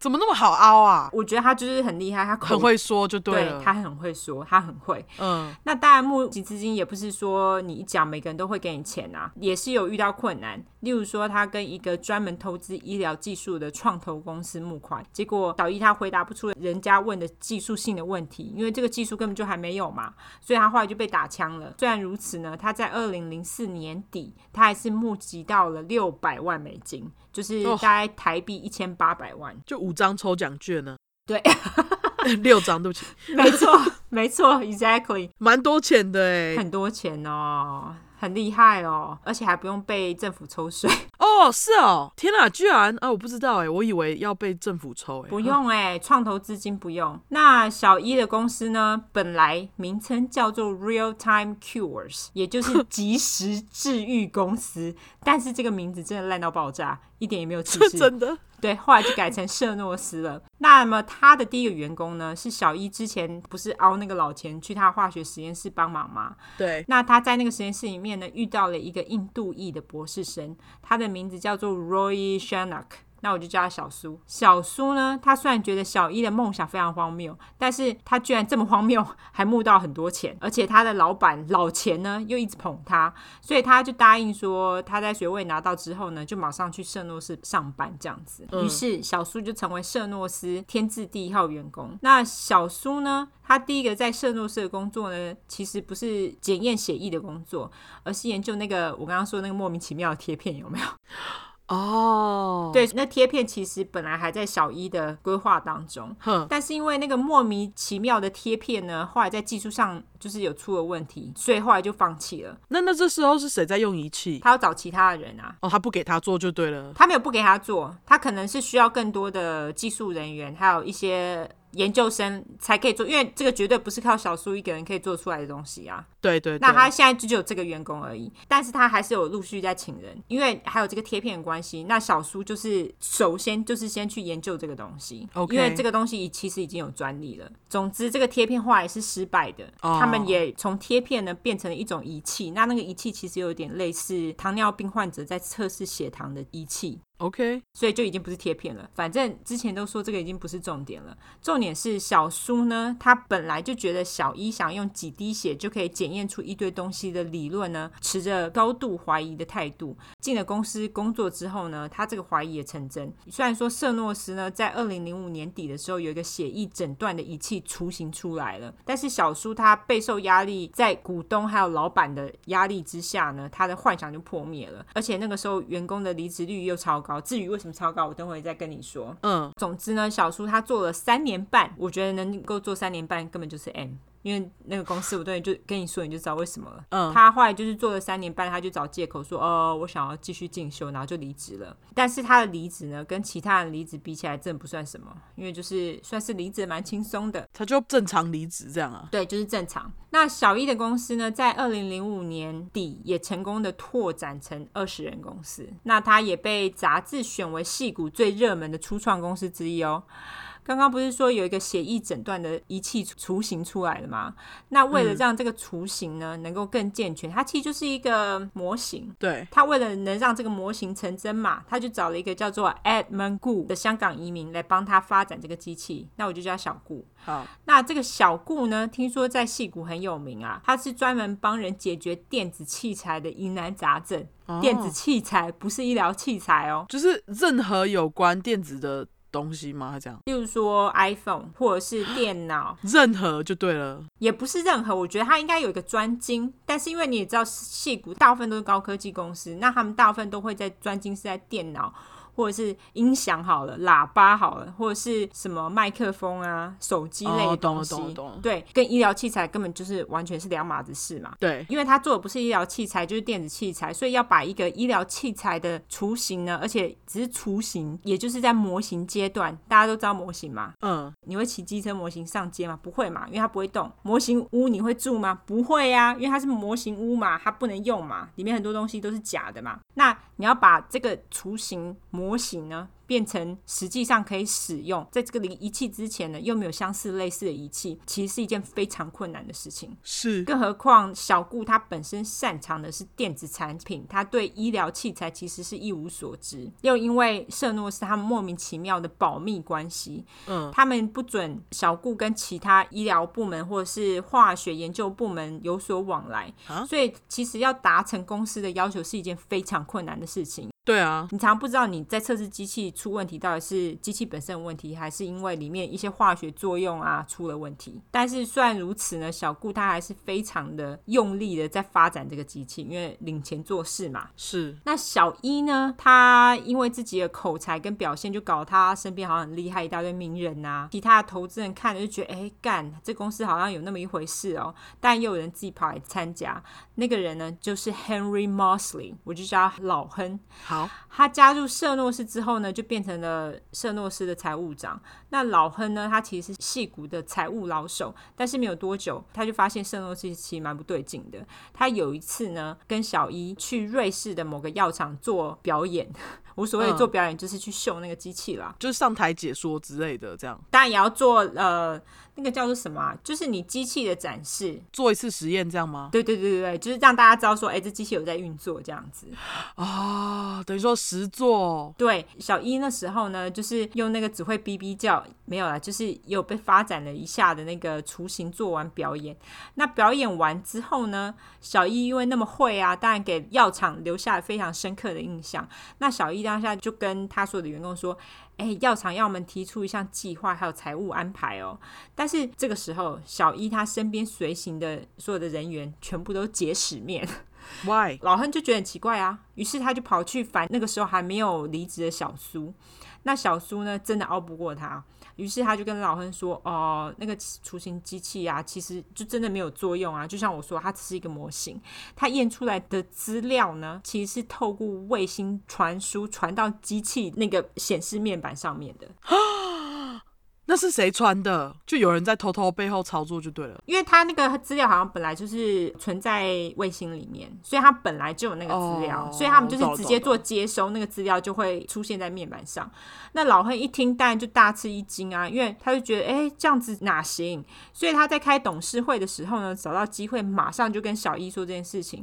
他说：“我们这样做是在欺骗投资者、哎，这样子阿内干后。”那小一一听到，马上就变脸，哼，而且他就直接跟老亨说：“老亨，你不是团队合作者。”哈我就觉得美国人爱搞这一套。哦，这超烦，我觉得这句话非常奇怪，因为美国人明明个人主义很重，他们还要在那边超重讲 teamwork，对不对？他们超爱，对超爱，我就觉得莫名其妙。而且他们 teamwork 通常都不 teamwork。啊重重点就是不 teamwork，都会有一个意见比较强势的人，然后逼大家去 teamwork。你看小一就是像这样子啊，小一就跟他说：“你这个不是团队合作之后，你现在就给我滚！”就直接把他给火了，他这么大咖，他就火了他哦。因为他是 CEO，他说了算。 OK，至于小顾呢，小顾就是那个大家还记得吗？那个香港移民香港来的，他虽然很努力的在发展机器，但是因为障碍真的很多啦，而且除此之外还发生了两件事情。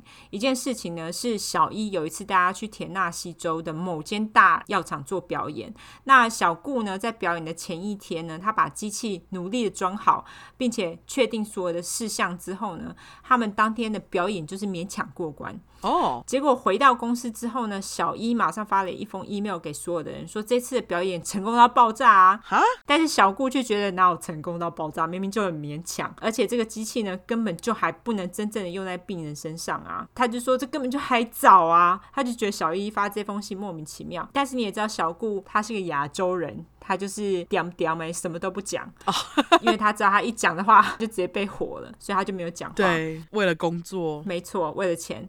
那后来呢？小一为了要达到对某个客户承诺的目标，他于是便要求小顾的团队呢，每周上七天班，一天二十四个小时，就是回戏啦。干你上人家不要睡吗？对，小顾听到当然就觉得荒谬啊，他就觉得干我是亚洲人，但是我也不会这样做好吗？ OK，结果因为他不依小一的要求呢，他马上就被打入冷宫了。结果小一呢哦马上弄了一个工程师团队，研发出了另一款机器，叫做 Edison，就是爱迪生。什么烂名字？对，你们知道为什么这机器叫爱迪生吗？大家知道爱迪生其实是个混蛋吗？我知道，不是这个啦，反正爱迪生呢，他不止发明灯泡而已，他还拥有多项电器的专利，而且呢，他也是经过了非常多的错误，所以才发明了许多东西。那他很明显的可能是小一的偶像，所以小一就认为呢，这个机器出了这么多错误，我们就叫它爱迪生吧， 很妙吧？对。那总之呢，另一个团队他们出了爱迪生机器之后呢，小顾的团队就马上被火了。反正对圣诺斯来说，做人都是可以被取代的，可是大家不要傻了。在大公司里面，所有人都是可以被取代的，好吗？ 对，没错。那好啦，爱迪生已经上场啦，我就先离开舍诺斯，我们先来直接谈谈小一的奇妙变化。好，小一其实就是一个很普通的美国女生啊，但是她在公司成立之后没多久呢，她就开始穿着黑色的高领还有长裤上下班，而且你也知道高领穿起来就很热嘛， 对，所以为了保持她这样的穿着呢，她规定公司的冷气呢都要保持在摄氏十五度左右，天啊，他是我的朋友，超环保。我可以在他的公司工作，无法太冷，而且呢，爽。嗯，而且他的声音呢 低沉到让人觉得是不是装的。诶，没错，他声音就是装的，OK？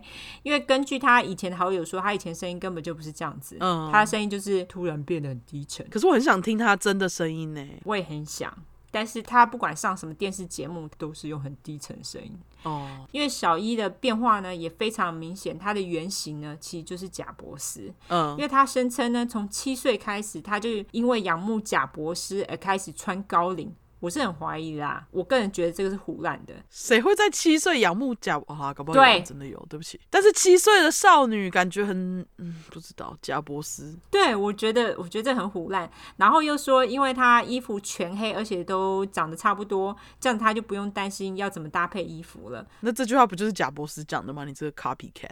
对，但是同时讲这句话的人还有爱因斯坦，所以贾博士也是哦 copycat。 OK，总之呢，我看资料有人说他想要塑造一个在戏骨里面很受欢迎的形象，就是他是一个怪咖的形象，因为这种形象其实，在戏骨呢非常的受欢迎。对像贾博士他本来就是怪咖，那像特斯拉的创办人 Elon Musk，他其实也是一个超级大怪咖。超级怪咖。所以呢，这就是为什么小一要这么做，因为这是一个受人欢迎的形象嘛。那的确，大家也很吃这一套废话，他是戏骨啊。嗯，她后来呢，也的确被很多杂志捧为女版贾博士，或是女比尔盖茨，哇，很捧他哎、超级。接下来我们要说另外一个关键人物，这个关键人物的名字呢叫做 Ramesh Bawani，他自称 Sunny。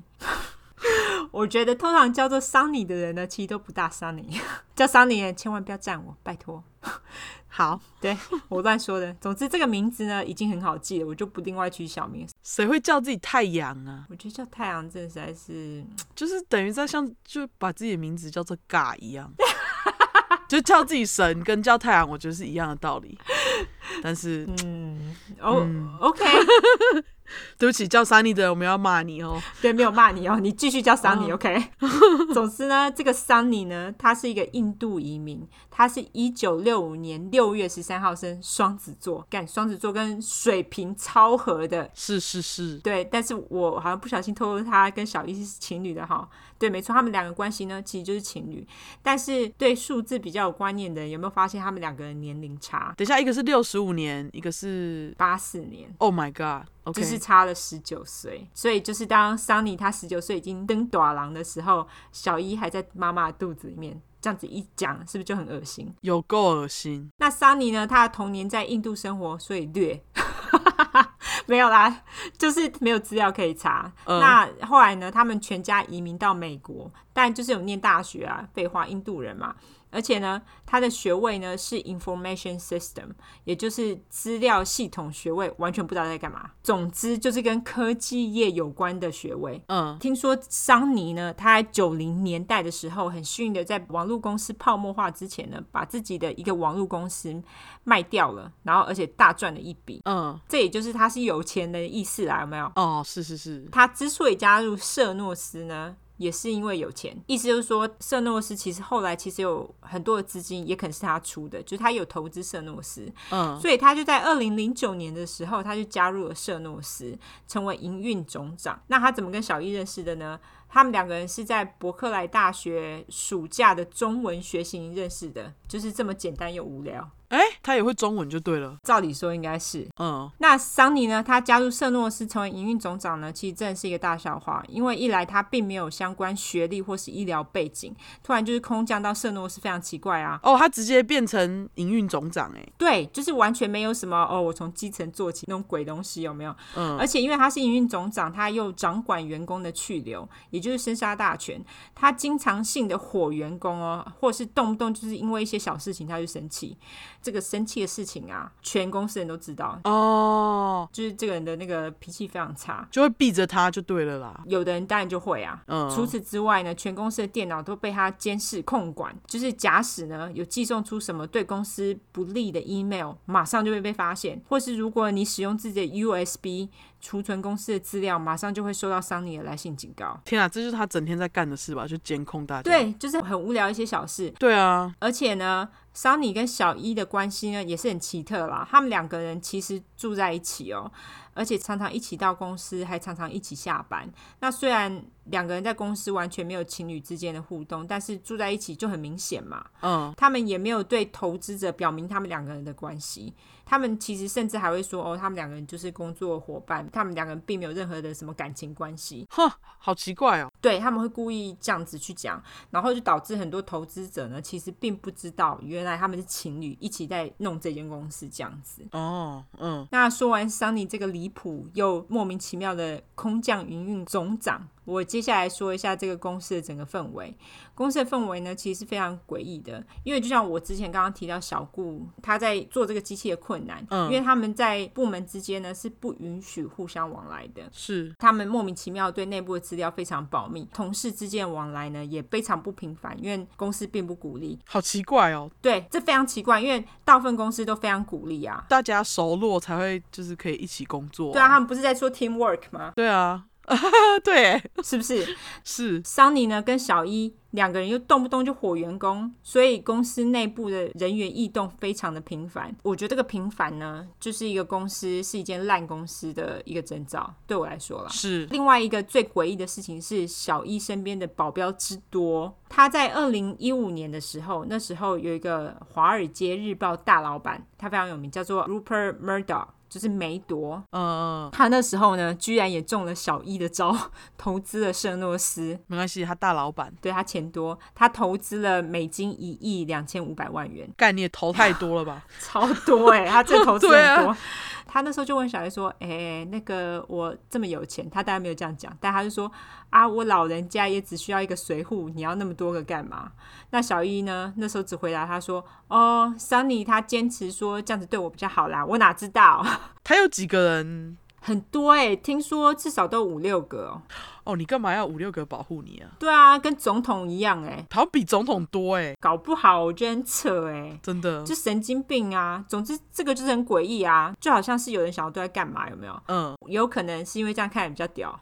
哦，对，那如果呢有任何投资者呢到公司参观表演，他们也会有保全人员随护，哎，哈，就是连上厕所都有保全人员跟着，哎，非常奇怪啊。为什么这些投资者会同意？对啊，我尿尿你跟着我干嘛？对啊，对，就不能直接跟我说厕所在哪嘛，就很奇怪嘛。是除此之外呢，小伊跟桑尼啊，他们每次火了员工，他们都要离职人签一个保密合约，就是不准他们泄露公司的任何事情。哦，其实我觉得这个在戏骨好像也算是一件有一点正常的事。这很正常的事。我觉得是他们想要他们签这个文件的紧迫程度，他们会需要人家签很多莫名其妙的资料，他们才让你走，哦，这是非常奇怪的事情。就是他们在隐瞒个什么，这样就对了。这件事情最奇怪的是，你就好像想要人家不去讲一些公司里面的坏话，代表说你知道你自己公司有问题，可是你还不想要人家去讲，对对对，就这样感觉。就欲盖弥彰。对，没错，就是欲盖弥彰。那这个也造成就是我以下所要讲的爆料纠纷。好，一个《华尔街日报》记者，他叫做 John Carreyrou，这边叫他降息。好，降息呢，他是一个调查记者，我觉得这个职业超酷的，好想要当哦超酷但是很容易一下子人就消失了。哦，真的真的，那总之呢，他有一天就是要想要找题材来报道。有一个人跟他说：“哎、之前网络上有一篇很有趣的新闻，你有看吗？就是那篇医学报道啊，在质疑舍诺斯的验血机器啊。那之所以这个人会这样说呢，我来解释一下当时的社会氛围。 OK 因为 OK，小一呢，他之所以会爆红呢，是因为有个杂志叫做《财富杂志》，就是 Fortune。哦吼，他在商业之间呢，应该说有钱人之间好了，或者是商场上非常有名的一本杂志是像商周这样吗？哦，类似商周那样没有错，但是它 OK 又更有名，因为全世界人都在看哦，我没看过哎，哦。因为因为我不是有钱人。对我也不是，所以我也没看过。对， 真的。，对，那他上了这一个杂志，不止上了这个杂志，他还成为了杂志封面。哦，所以就是把他捧上了天，把小一捧上天啊，说他是下一个贾博士啊，医学界的贾博士啊等等的。那小一就是因为这样子，他一系爆红，于是呢，他就开始接了一大堆的访谈，一大堆的节目，而且呢，他还被比尔·克林顿访问哦。哦，还得到一堆什么女性创业奖啊什么的、啊，然后连奥巴马政府都被他唬得一愣愣的。哼，那时候奥巴马的副总统是 Joe Biden，就现在要选总统那个对，他还访问过小一哦，你就知道小一他真的那时候是红到一个爆炸，而且呢，那时候圣诺斯他还拿到了跟 Wall Green 的合作案。Wall Green 呢，其实就是跟我们之前说的 CVS 一样，就是屈臣氏啦，对，就是屈臣氏。对他们就是两家是对手啦，就 CVS 跟 Wall Green，嗯，就是屈臣氏，赶快来找我们叶配，OK，又提到你，我们讲三次了耶，真的是哦，屈臣氏。 我们要讲几次你才要来啊？你超慢的，就是啊， 干这听众听一听，跑去屈臣氏狂买，干我们什么都没得 到，你们赚钱，对不 对？对，没好，错对。不起，回来。好，总之呢，小一呢，他就跟 Walgreen 就是美国屈臣氏讲说，你们一间店啊，一台爱迪生啊，民众就可以用超级便宜的价钱来验血啦。听说那时候他们验血只需要二点九九美金，哇，很便宜耶。超级便宜，因为美国验血动辄两三百块起跳。哦，对对对，他又说，而且还可以不用等哦，当场就可以拿到。这根本就是梦吧？对，虽然就是他讲话其实应该是有打草稿啊，但是还是太胡乱了。对，而且其实根本就没有爱迪生机器这种东西啊，因为它其实根本不能用啊。哦，它只有一台雏形，对不对？他们其实不止一台雏形，他们其实有很多哦台因为他们需要去表演。但是问题是，那些是拿来表演用的展示机，他们并不是真的可以使用。所以他们后来呢，在没有办法的情况之下，他们就买了德国西门子的某一台，有一点点类似，但是大到靠背的机器滥竽充数。但是又因为它很大台嘛，所以它并没有办法放在 w a l g r e e n 所以他们就这样做。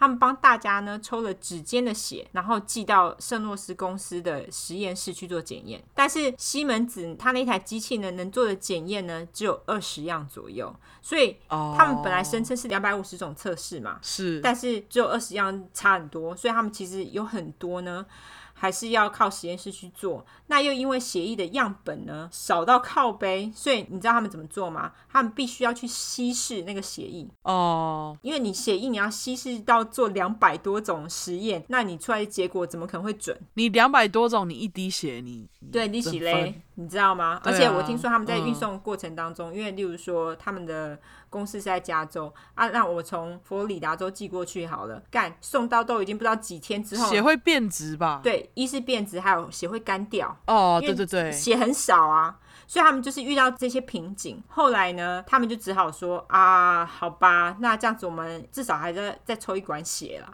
那不实广告啊，所以有很多民众就是一听到就觉得很北宋啊，他们有很多人就是一定要干。哎，你不是说用指尖血就可以，还要抽一管血？那你这样不是骗人吗？所以他们后来有很多人就很生气，就是要求退款这样子。对但是因为这个时候小一啊红翻天，这些什么检验不准啊啊都小事啦，所以就在这种小一他被捧上天的情况之下呢，降息呢他就开始挖，那篇报道是谁爆出来的？我很讶异，为什么就是小一没有派人把那篇网络文章压下来 OK，那篇报道呢，其实是一个医学教授的部落格， ？OK，他的部落格呢专门就在写一些医学相关的文章嘛。但是嗯，他的部落格其实会看的人并不多，可能是因为我觉得他有谈到很多技术性层面的东西，所以应该是说看得懂的人不多，所以会去看的人也不多。所以那时候就是小一可能也不知道这件事情，就是那个降息，他其实本来也没有去看这种文章，所以他根本不知道这件事情。哦他是后来有人跟他去说的时候，他才去看这篇文章，他会发觉，诶，这件事情好像可以挖一下，哦，就一挖就超大一个坑。懂了，圣诺斯的吹哨人呢？吹哨人，大家有没有很耳熟？大家现在很爱吹哨人，有没有？吹哨人的意思是什么？哦，就是 whistleblower 啊。就是哦哦，whistleblower，对，你不知道之前就是武汉肺炎也有吹哨人嘛？就是爆出来的那个人就对了。对，那圣诺斯的吹哨人呢，就是一个叫做 Tyler Shoots 的人，我叫他泰勒。那泰勒呢，跟小一的关系呢，其实很特别，因为他们两家的关系其实非常好。我这样讲说他们两家的关系非常好，你就知道泰勒也是出生一个有钱的家庭。小一呢，他每周都会去泰勒家吃饭。吃饭的时候呢，小一就会跟泰勒的阿公胡乱说他有多厉害。泰勒的阿公超级有钱，他就跟他说啊，我们公司很棒啊，我们就是都做得很好啊，一干胡烂那个什么验血的机器。嗯，那个时候的泰勒年纪还蛮小的，他还是一个大学生。那他当时念的呢，正好是有相关的生物工程，哦，所以他那时候听到小姨这样说，当然就很向往啊。他就跟小姨说：“啊、我可不可以去你公司实习？”他的确去实习了，然后他毕业就一头栽进去，就直接去小姨公司上班。但是嗯，进公司当正职跟当实习生根本就两码子事嘛，因为当正职会知道更多公司的秘密啊，因为实习生一定是叫你去做一些无关紧要的东西。而且我觉得像小一防卫性这么强的人，搞不好也不会给他的参与重要的事情。他后来知道公司更多的秘密。那泰勒他进公司没多久呢，就发现公司有非常大的问题，就是我刚刚说的那些啦，就是什么人事异动啊，然后机器根本就是胡乱不会跑啊，错误率极高，没有办法真正拿来使用。而且呢，他也发现小一从头到尾都在胡乱骗人。泰勒呢，他自己良心这一关真的过不去。那时候跟泰勒是同事的，是一个叫做 Erica 蒋，她好像是一个混血，那我就叫她小爱。就是小爱，她跟泰勒的年纪相仿，所以他们两个人就变得蛮要好的。那她同时呢，也同意泰勒所想的，她就觉得这一切都太扯了。是，所以这个时候呢，泰勒就先去找他阿公，说明了公司的状况。但是阿公啊，可能年纪大，脑子不好使，他就觉得泰勒干嘛污蔑小一啊？他就说你不要乱说啦。泰勒当然就没办法，他就只好先写信跟小一说啊，你这样不行啦，你这样子干嘛乱骗人啊？结果呢， 回信的人居然不是小一，是桑尼。等一下，他写到小一的信箱，然后结果 Sunny 还回，然后还署名 Sunny。对， 哦，沙小因 OK，为桑尼监视所有人的信件啊，但是他直接用老板的，我就觉得他是一个没有界限的人。对啊，这个在公司里面，尤其在戏骨，对，我觉得非常不 OK。对啊，总之呢，桑尼就跟他说：“哎呀，你不懂统计跟实验室科学啦！”我整个就问号， OK，你又没有学过。对，一是他没有学过，二泰勒就是在实验室里面工作的人。对啊，桑尼呢，他又同时跟他说，要不是因为你是小一的朋友，我们就不会对你手下留情了。其他人的话，我们绝对强烈谴责啦！干， OK，该是我自己家的，因为他当时的口气就是这样的感觉。嗯，泰勒觉得靠背有个荒谬，于是呢，他马上就提了两周的那种辞职通知。嗯，结果当天人事就跟他说：“哎、你今天就可以滚嘞、哦，就在他滚到公司门口的时候呢，泰勒妈妈居然打电话来跟他说：“哎、你阿公说啊，小易刚刚打电话给他说，如果未来啊你要对他进行报复的话，你绝对会失败。”泰勒听到就觉得莫名其妙，真的莫名其妙哎、，对，这非常莫名其妙，为什么他突然要报复？而且重点是他干嘛打电话给阿公，不直接打电话给泰勒？对他就是想要用阿公去压泰勒啊，北兰，对，嗯那结果呢？泰勒就超级北宋的、啊。他后来呢，过了几个月之后呢，他就接到那个降息发给他的讯息，嗯，他就自己用那个抛弃式电话打给他，跟他约见面，然后就爆料一些公司的事情。其实泰勒后来呢，也因此付出了沉重的代价，因为桑尼当然什么都知道啊。泰勒后来就被圣诺斯给告了，哦因为他们那时候其实在他走之前要他去签那个保密协议，可是泰勒死都不签。哦，他是因此被因为不签被告吗？还是说爆料被告？我觉得是爆料被告，可能是不实指控之类的。嗯，后来呢，泰勒他们家呢也花了四十到五十万的美金律师费，而且他爸妈甚至为了要去付他的律师费用，还把房子给卖了。哼，跟泰勒一起工作的小爱呢，也在泰勒离职后没有多久就离职了。因为两个人要好嘛，就是做不下去了。小爱那时候也有去表达她的疑虑，就是讲一些哦，你这些就是测试的错误率这么高，她有去表示。哦 OK，她其实离开公司的时候呢，也是被强迫要去签那个保密协议。那她的确有签了，但是因为桑尼呢又怀疑，就是她有去跟降熙爆料，所以后来呢，小爱呢又被跟踪。干他也太变态了吧？除此之外，被跟踪，他还有收到一封信，就是要他再去签一份文件，而且呢，那一份文件上面的那个地址呢，是他那时候住家的地址。可是他说他那时候呢，他已经找了新的地方住，而且他那个住家的地址没有任何一个人知道，甚至连他爸妈都不知道。所以他那时候看到的时候，整个吓傻，真的哎，就是到底要多逼人啊？就是很恐怖。你们这到底是什么公司，你知道吗？对啊，小爱也的确变成了降息的爆料者之一。嗯，但是据江西说，那时候小爱跟他见面的时候，整个人就是非常紧张，很恐慌，就对了。就是很害怕啊，被跟踪。我很好奇的是，因为他不是签了一大堆保密文件吗？那他这样爆料不会被他们怎样吗？就是会啊，所以他那时候才那么紧张啊。哦，是偷偷来就对了，请降西是用匿名爆料者的身份嘛？懂了懂。后来呢，降西他又收集了更多爆料者的资料，其中有一个资讯来源是来自于小一跟另外一个家族的专利官司。这个我就简单地快速讲一下，他们另外一个家族的家长呢是一个叫做 Richard Fuse 的人，我觉得他老查。那老查呢是一个医生，他事业非常成功，也赚很多钱。他们两家呢本来非常要好，但是因为小一后来家道中落嘛，那两家族的往来就变得很少。因为小一他爸爸就是有莫名其妙的自尊心。后来呢，小一他在成立社诺斯，由于是医疗公司，但是小一呢，他从来没有去跟老查高官，哦，因为老查他自己是医生啊，他就觉得你怎么不来问我？啊，真就的搞耶得老查很生气，因为他们之前两家很好嘛。那他为了弄小一呢，就跑去注册了一个专利。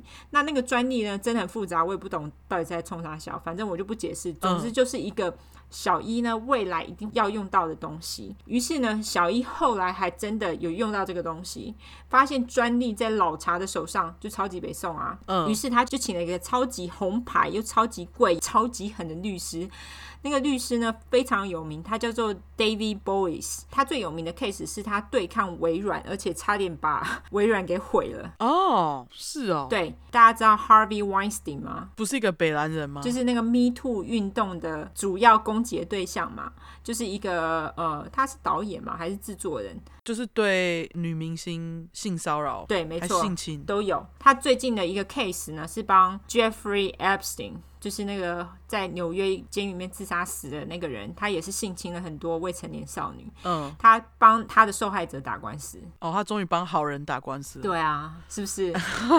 对，终于有一点良心了。这么猛的律师呢，当然是把老查打的不要不要的啊。那他最后呢，只好和解。放弃打官司，但是老查他其实那时候也因为这个官司他花了两百万美金哎，那和解小一有得到那一张专利吗？对啊，他后来就放弃专利了，啊，就和解了。天哪、花钱还放弃专利，没错，可是如果说他打输的话，他要花的那个官司费更多，因为他要花小一他们的官司费哎，哦，懂了懂了懂了懂了懂了就是那个很律师的官司费，所以他宁愿和解。 ，OK，但那个老查就因为这件事情非常不爽啊，那他抓到了可以爆料小一的机会，当然就不放过啊，所以他就跟降息做了联系。总之呢，一堆爆料者小一跟桑尼，但就也知道一个华尔街日报的记者在那边到处戳他们的痛处啊，找他们的底细对。那两个自尊心这么高的人也非常的美颂啊。那小一呢，本来是要叫梅朵，就是那个华尔街日报的大老板，嗯去跟记者说啊，你你去叫他不要刊登。那他想说叫大老板出马总行了吧？结果没想到那个大老板超级相信自己的记者们，说完全不干涉他们报道权，直接拒绝。本来就是应该这样对啊啊，，本来就应该这样子啊！你对啊你凭什么要求他去？因为他们只在做好自己的工作啊。对啊，于是呢，他们就只好又派出了凶狠律师，就是那个大卫先生，带着律师团呢。他们本来是说要接受那个《华尔街日报》记者的采访，但是呢，结果却嗯变成了那个律师团呢对报社的咨询。报社其实还是以采访的心态再去面对这一次的那个会议，但是每当报社嗯在问说：“哎、你们要不要解释一下圣诺社高科技到底是怎么运作的？”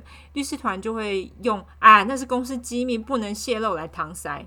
那降息这个时候就知道，干、一定是我们抓到他们什么小尾巴，他们才会在那边什么都不能讲这样子啊。是那报社不肯让步，律师团后来呢，这个会议过后呢，他们后来又只好再写信跟他们说，要求报社那个报道延后刊登，说他们可以做一个现场的展示，就是给他们一个机会的意思啊。还在那里拖时间，嗯，但是《华尔街日报》他们后来用一个理由，就是说我怎么知道你的表演是不是胡乱的，然后就拒绝他了。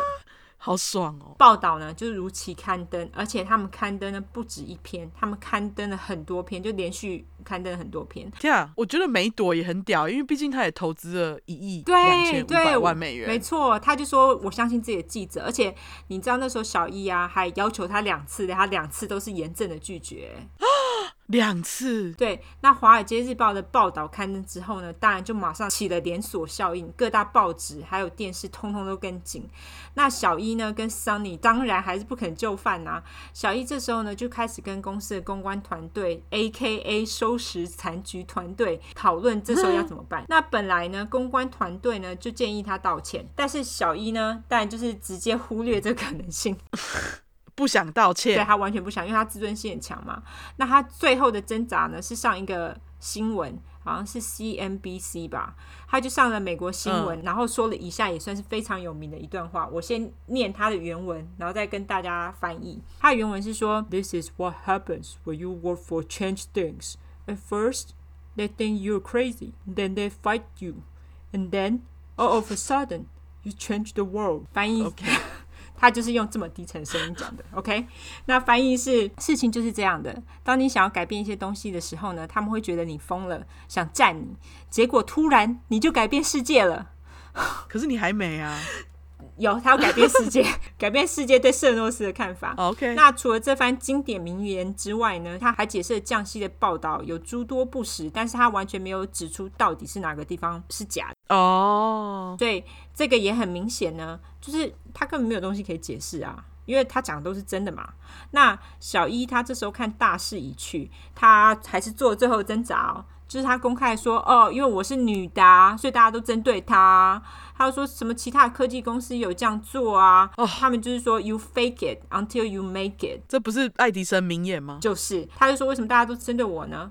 我整个就觉得啊，你是医疗器材诶、i iPhone 不会动，是会有人死吗？ 而且重点是他拖很久哎、对，十五年呢、对啊，你一台机器，你在那一直跟大家说，哎、我这台机有多屌有多屌，然后你拖拖拖拖好几年，我觉得拖多久是他们的事，但是机器还没有出来，你就不要说这个机器真的能做这件事情嘛，对不对？对，而且不要拿自己是女的出来讲嘛，这样你害到其他女人。对，，你不要侮辱女性主义。没错，那我最后再补充几件事情。好，我想来谈谈就是小一对贾博士的疯狂程度。那他当然就是除了每天穿高领上班啊，然后声音刻意压低啊，假装他是贾博士2.0营之外呢，他还从苹果雇了很多他们的在职或者是前员工。而且不止如此呢，那台声称就是可以测两百五十种测试机器爱迪生的外观呢，也被他限制外观的长相跟大小。他就跟工程师说，这个机器啊，就只能长这么大哦，它外表也只能看起来这么简单哦，不能再多，不能再有一道什么按钮、哦，而且一定要触控式荧幕哦，不准再加其他东西。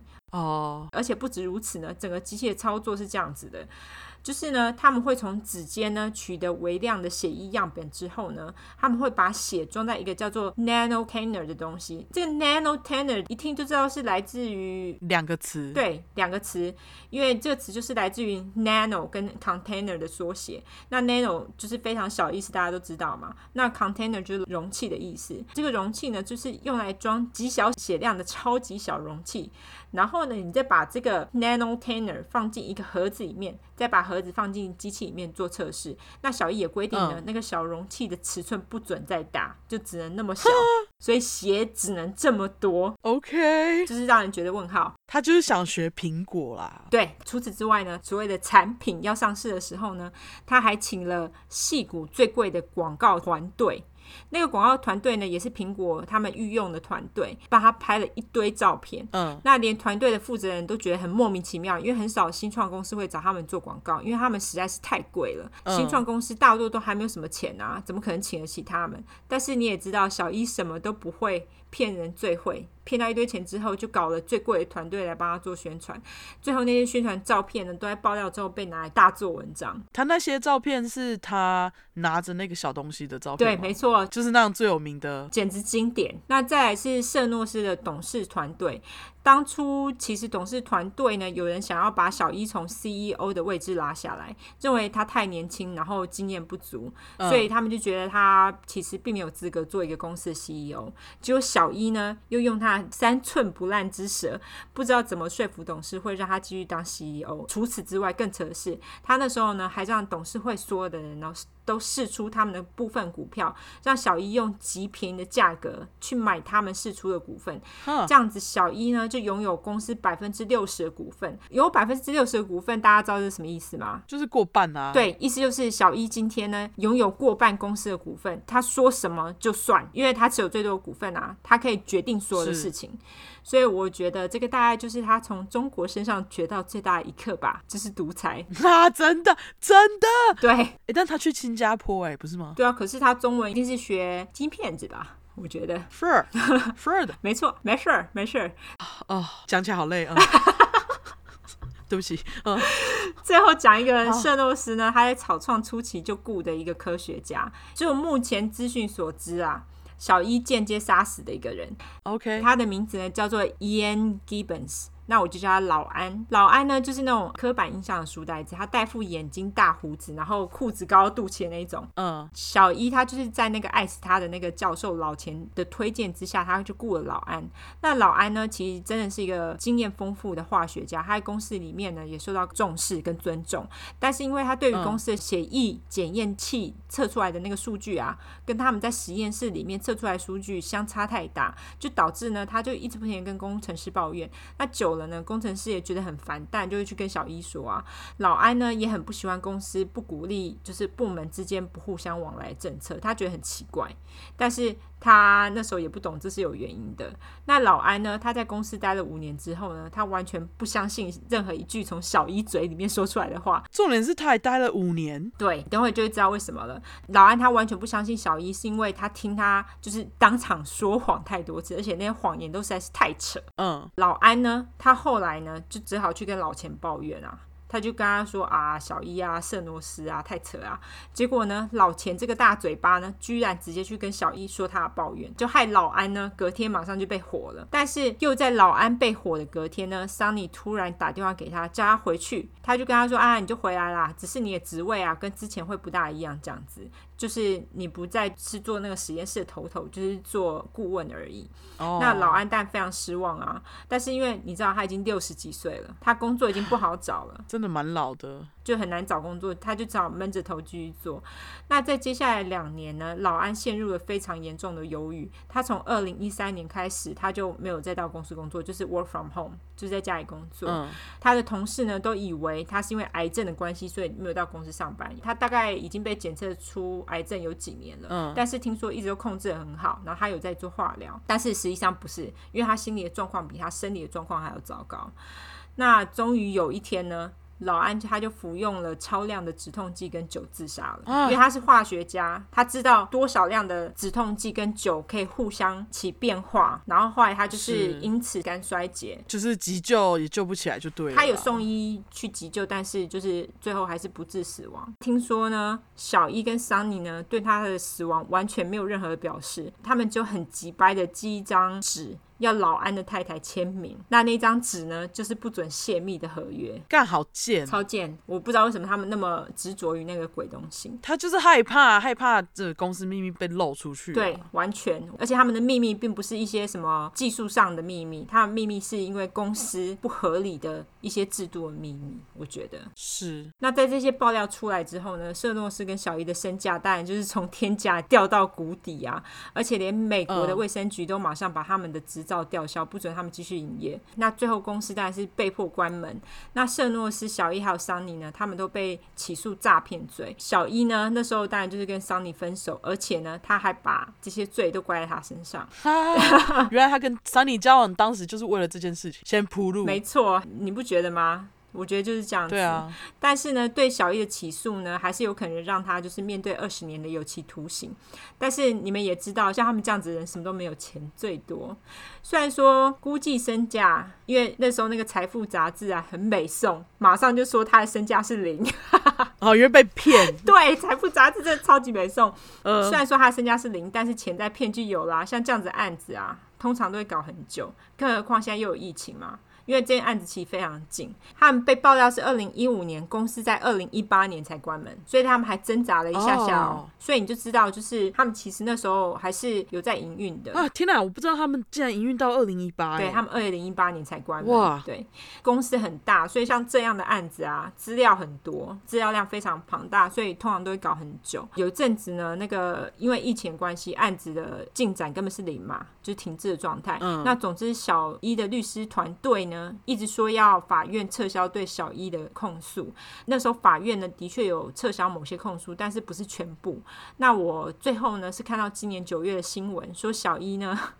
他要以有精神疾病作为犯错的理由。哦那他所说的精神疾病呢，是 delusion 哦，就是他有妄想症。我觉得他根本就是讲假的其实我觉得他的确是有妄想症，啊，是啊，对，是因为啊他其实但是相信自己讲的话。我觉得，我觉得他不是刻意骗人，但我就觉得他这样子就是在找简单的退没路，错，他是啊，他一定要啊，这烂人总之呢，他现在就是还在做精神评估的阶段。那再爆一个小料，就是他去年呢跟一个小他六岁的旅馆小开结婚了，是不是人生很不公平？而且旅馆小开很帅，对他很帅，而且他有钱到爆炸。他们两个现在都还住在旧金山哦。对我之前有去查他的八卦。嗯，因为我就想知道现在这骗了大家钱的人到底在干嘛？妈的，在旧金山过得超爽的生活，好不好？，对，还在富人区签那种昂贵的，就是很明显是品种狗，啊，然后在对靠，在那个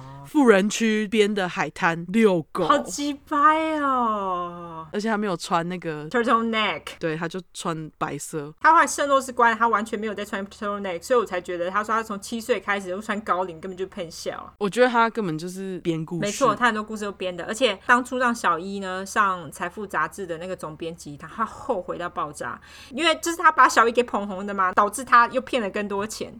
那他事后呢还在网络上写了道歉启事，他就说呃小一是故意引导他的。小一看到这篇文章，还打了电话跟他说：“你可不可以把那句拿掉？就是故意那句拿掉。”总编辑根本就没有鸟他。那小一本来就说：“哦，你不拿掉，我就会对你怎样怎样。”后来没有啊，他没有办法对他怎么样啊。哦，他现在没办法请王牌律师了。他那时候其实公司还在营运，但是最后就只有给他一封信，就这样，然后也不能对他怎么样。哦，总之，我就觉得这整个骗局啊，我真的觉得小一真的觉得他讲的是真的，他自己不觉得他是骗人，我觉得他真的有 OK 精神病我觉得啦。好，他搞不好有。不过就是很鸡掰。最后说一下，就是如果大家有兴趣的话，可以去看一下，就是有一本书也非常有名啊，而且有中文版哦。它的英文叫做《Bad Blood: Secrets and Lies in a Silicon Valley Startup》。那它的中文呢是叫做《恶血》，你查《恶血》应该就查得到。虽然它还有副标题，副标题是“戏骨独角兽的医疗骗局：深藏血液里的秘密、谎言与金钱”。这个是那个中文版的，所以大家可以去找中文版来看，很推，这是不是降西写的啊、就是江西写的。对，没错，没就错是，他。那 HBO 呢，又有一个纪录片叫做《The Inventor: Out for Blood in Silicon Valley》，大家可以有兴趣也可以去看。同时呢，再推荐一个 podcast 是英文的，叫《Dropout》，它也是在讲小一的事情。这些也都是我的资料来源啊，所以大家有兴趣知道更多细节的话，可以去看看。没错，大家可以去弄一下 HBO。HBO 有兴趣赞助我 们，马上个个都来一下。我的纪录片在 HBO 也有，所以、嗯，对，大家也许可以去弄一下，OK？对，好好，那这就是我今天的故事。晚安。玩。对，我们来闲聊一下，因为刚刚不是讲到爱迪生吗？对，我们来骂一下爱迪生，好不对好？啊，爱迪生真的奇葩，因为你知道，在小学就说他发明灯泡很了不起的样子，对，以前都以为爱迪生是个好人，对，就觉得哦，发明家好厉害。后来才知道是他行销做得好，就跟小易一样，对 啊，真的行销做得好，对，就是行销做得好，因为他其实好像还去拿了蛮多人家的专利来去注册成自己的专利。就是他自称为他自己是发明家，可他其实很多的发明都是偷别人的。哦，而且刚刚不是说那个 fake it until you make it，他那时候灯对泡其实是这样哎、听说他那个时候灯泡呢，就是还没有发展完整的时候，他就已经在开始卖了，因为听说他那时候灯泡里面的那个丝啊，钨丝是后来才有的，因为他后来用了其他的那个金属呢，会一直溶掉。哦，后来才用钨丝，才发觉，哎、钨丝不会溶，所以他那时候卖了很多那种烂灯泡给人家， 就是弄一弄就溶掉那种烂灯泡，我觉得他最鸡掰的是虐待动物。哦对，那个是因为他跟特斯拉之间的纠葛啊。哦你要不要解释一下？大家知道特斯拉吗？不要知道车子。之所以 Elon Musk 他会把自己的品牌取成特斯拉，就是为了向特斯拉致敬。因为特斯拉是个小天才，对，那 Elon Musk 我觉得他其实有点自诩为特斯拉在世的感觉， 他不是。特斯拉比较帅很多。那特斯拉他那时候呢，因为爱迪生他是发现直流电的人，那特斯拉是发现交流电的人。我来稍微解释一下什么是直流电，什么是交流电。 好，拜托直。流电呢，就是大家用那个电池有没有？电池就是那个什么 A 四的那种电池，那种就是直流电。嗯，那交流电呢，是我们家庭用电都是交流电，所以大家可以很明显知道，交流电就是电流量很大。很强的一种电，是也之所以它电流量很大又很强，所以它其实远距离的运输，所以你看我们的电都是发电厂来的嘛，对，所以它才可以这样子运输电到我们家里来。直流电没有办法这样做。那当初特斯拉呢是第一个发现交流电的人，爱迪生当然就觉得很眼红啊。那时候就跟大家说，呃，那个交流电不 OK 啊，不好啊。然后你看它那电量那么强，很危险啊，所以他就去跟小学生收购了什么小猫小狗，然后直接电死他们呢、欸哦后来甚至还电了大象，把大象给电死，超妈的超生气的。对，妈的，那他就是为了这样子呢，他还跟法院建议说做那个电极椅，就是为了要去证明这个教电有多恐怖。所以电极椅是他发明的欸、哦，他简直就是一个无知的智障他。简直就是一个恶魔，好不好？我觉得他是另类的杀人他犯，是真的。而且他在那里杀动物，根本就是为了他自己的己利。。对而且你知道，就是他杀大象这件事情，后来有名到那个什么 Bob Burger。也为了 就是爱迪生，就是他们有一集就在讲，就是爱迪生杀了一台大象，杀了一台大 象，杀了一只，杀了一只大象， 一台大象，超好笑没有杀了一只。天啊，你要电死一只大象到底是？而且特斯拉其实真的是一个天才，因为听说就是他看书过目不忘，嗯，他除了交流电之外，他还发明了什么 death ray，就是那时候美国的军队有跟他说，你可不可以发明一个 death ray，就是那种我们在那个漫画里面看到，你只要用那个电波啊，然后对某一个人，他就会死。哦，真假？哦，听我说完，他就说 OK 啊，我可以啊。后来他就是跟他们说，你们怎样弄怎样弄就可以了。结果后来他们跟那个军队讲完之后没有多久，他就去世了。嗯，军队后来发现 那个死亡坡不是真的，他们后来才发现那根本就是假的，特斯拉是故意。给他们假讯息，而且呢，那个死亡坡呢发出来的电力呢，可以免费的输送给需要电的人，哦，他真是个好人呢、欸超级好。可是非常遗憾的是，他的人生其实都非常的贫穷，是因为爱迪生又弄他嘛，对啊，他在最后死的时候也是非常的贫穷，因为爱迪生不是说他的那个行销做得很好嘛，所以大家都知道他还他也对赚了很多钱嘛，而且到现在爱迪生还存在哦，大家知道这件事吗？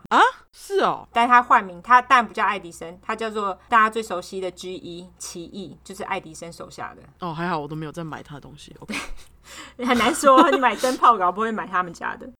哦是哦。我记得当时说，就是特斯拉，它因为就是公开了这个交流电的版权，没有以交流电来赚钱，嗯，我记得好像这就是为什么 Elon Musk 他用特斯拉当做他公司的主要原因，因为他想要建造一个像特斯拉发明出来的超级电力电池，让大家使用之类的。哦，原来是这样子啊。嗯，听说实际上像电动车这种概念啊，特斯拉早就已经有这个想法了。哦、所以电动车的确是 Elon Musk 最后才发明出来的，可是特斯拉那时候就已经有这个构想在了。嗯，所以我就觉得，他如果把他的车子叫特斯拉，那也不难理解。是，对，因为特斯拉其实真的就是一个很聪明的人，而且因为爱迪生他因为很会行销，所以大家都只知道他。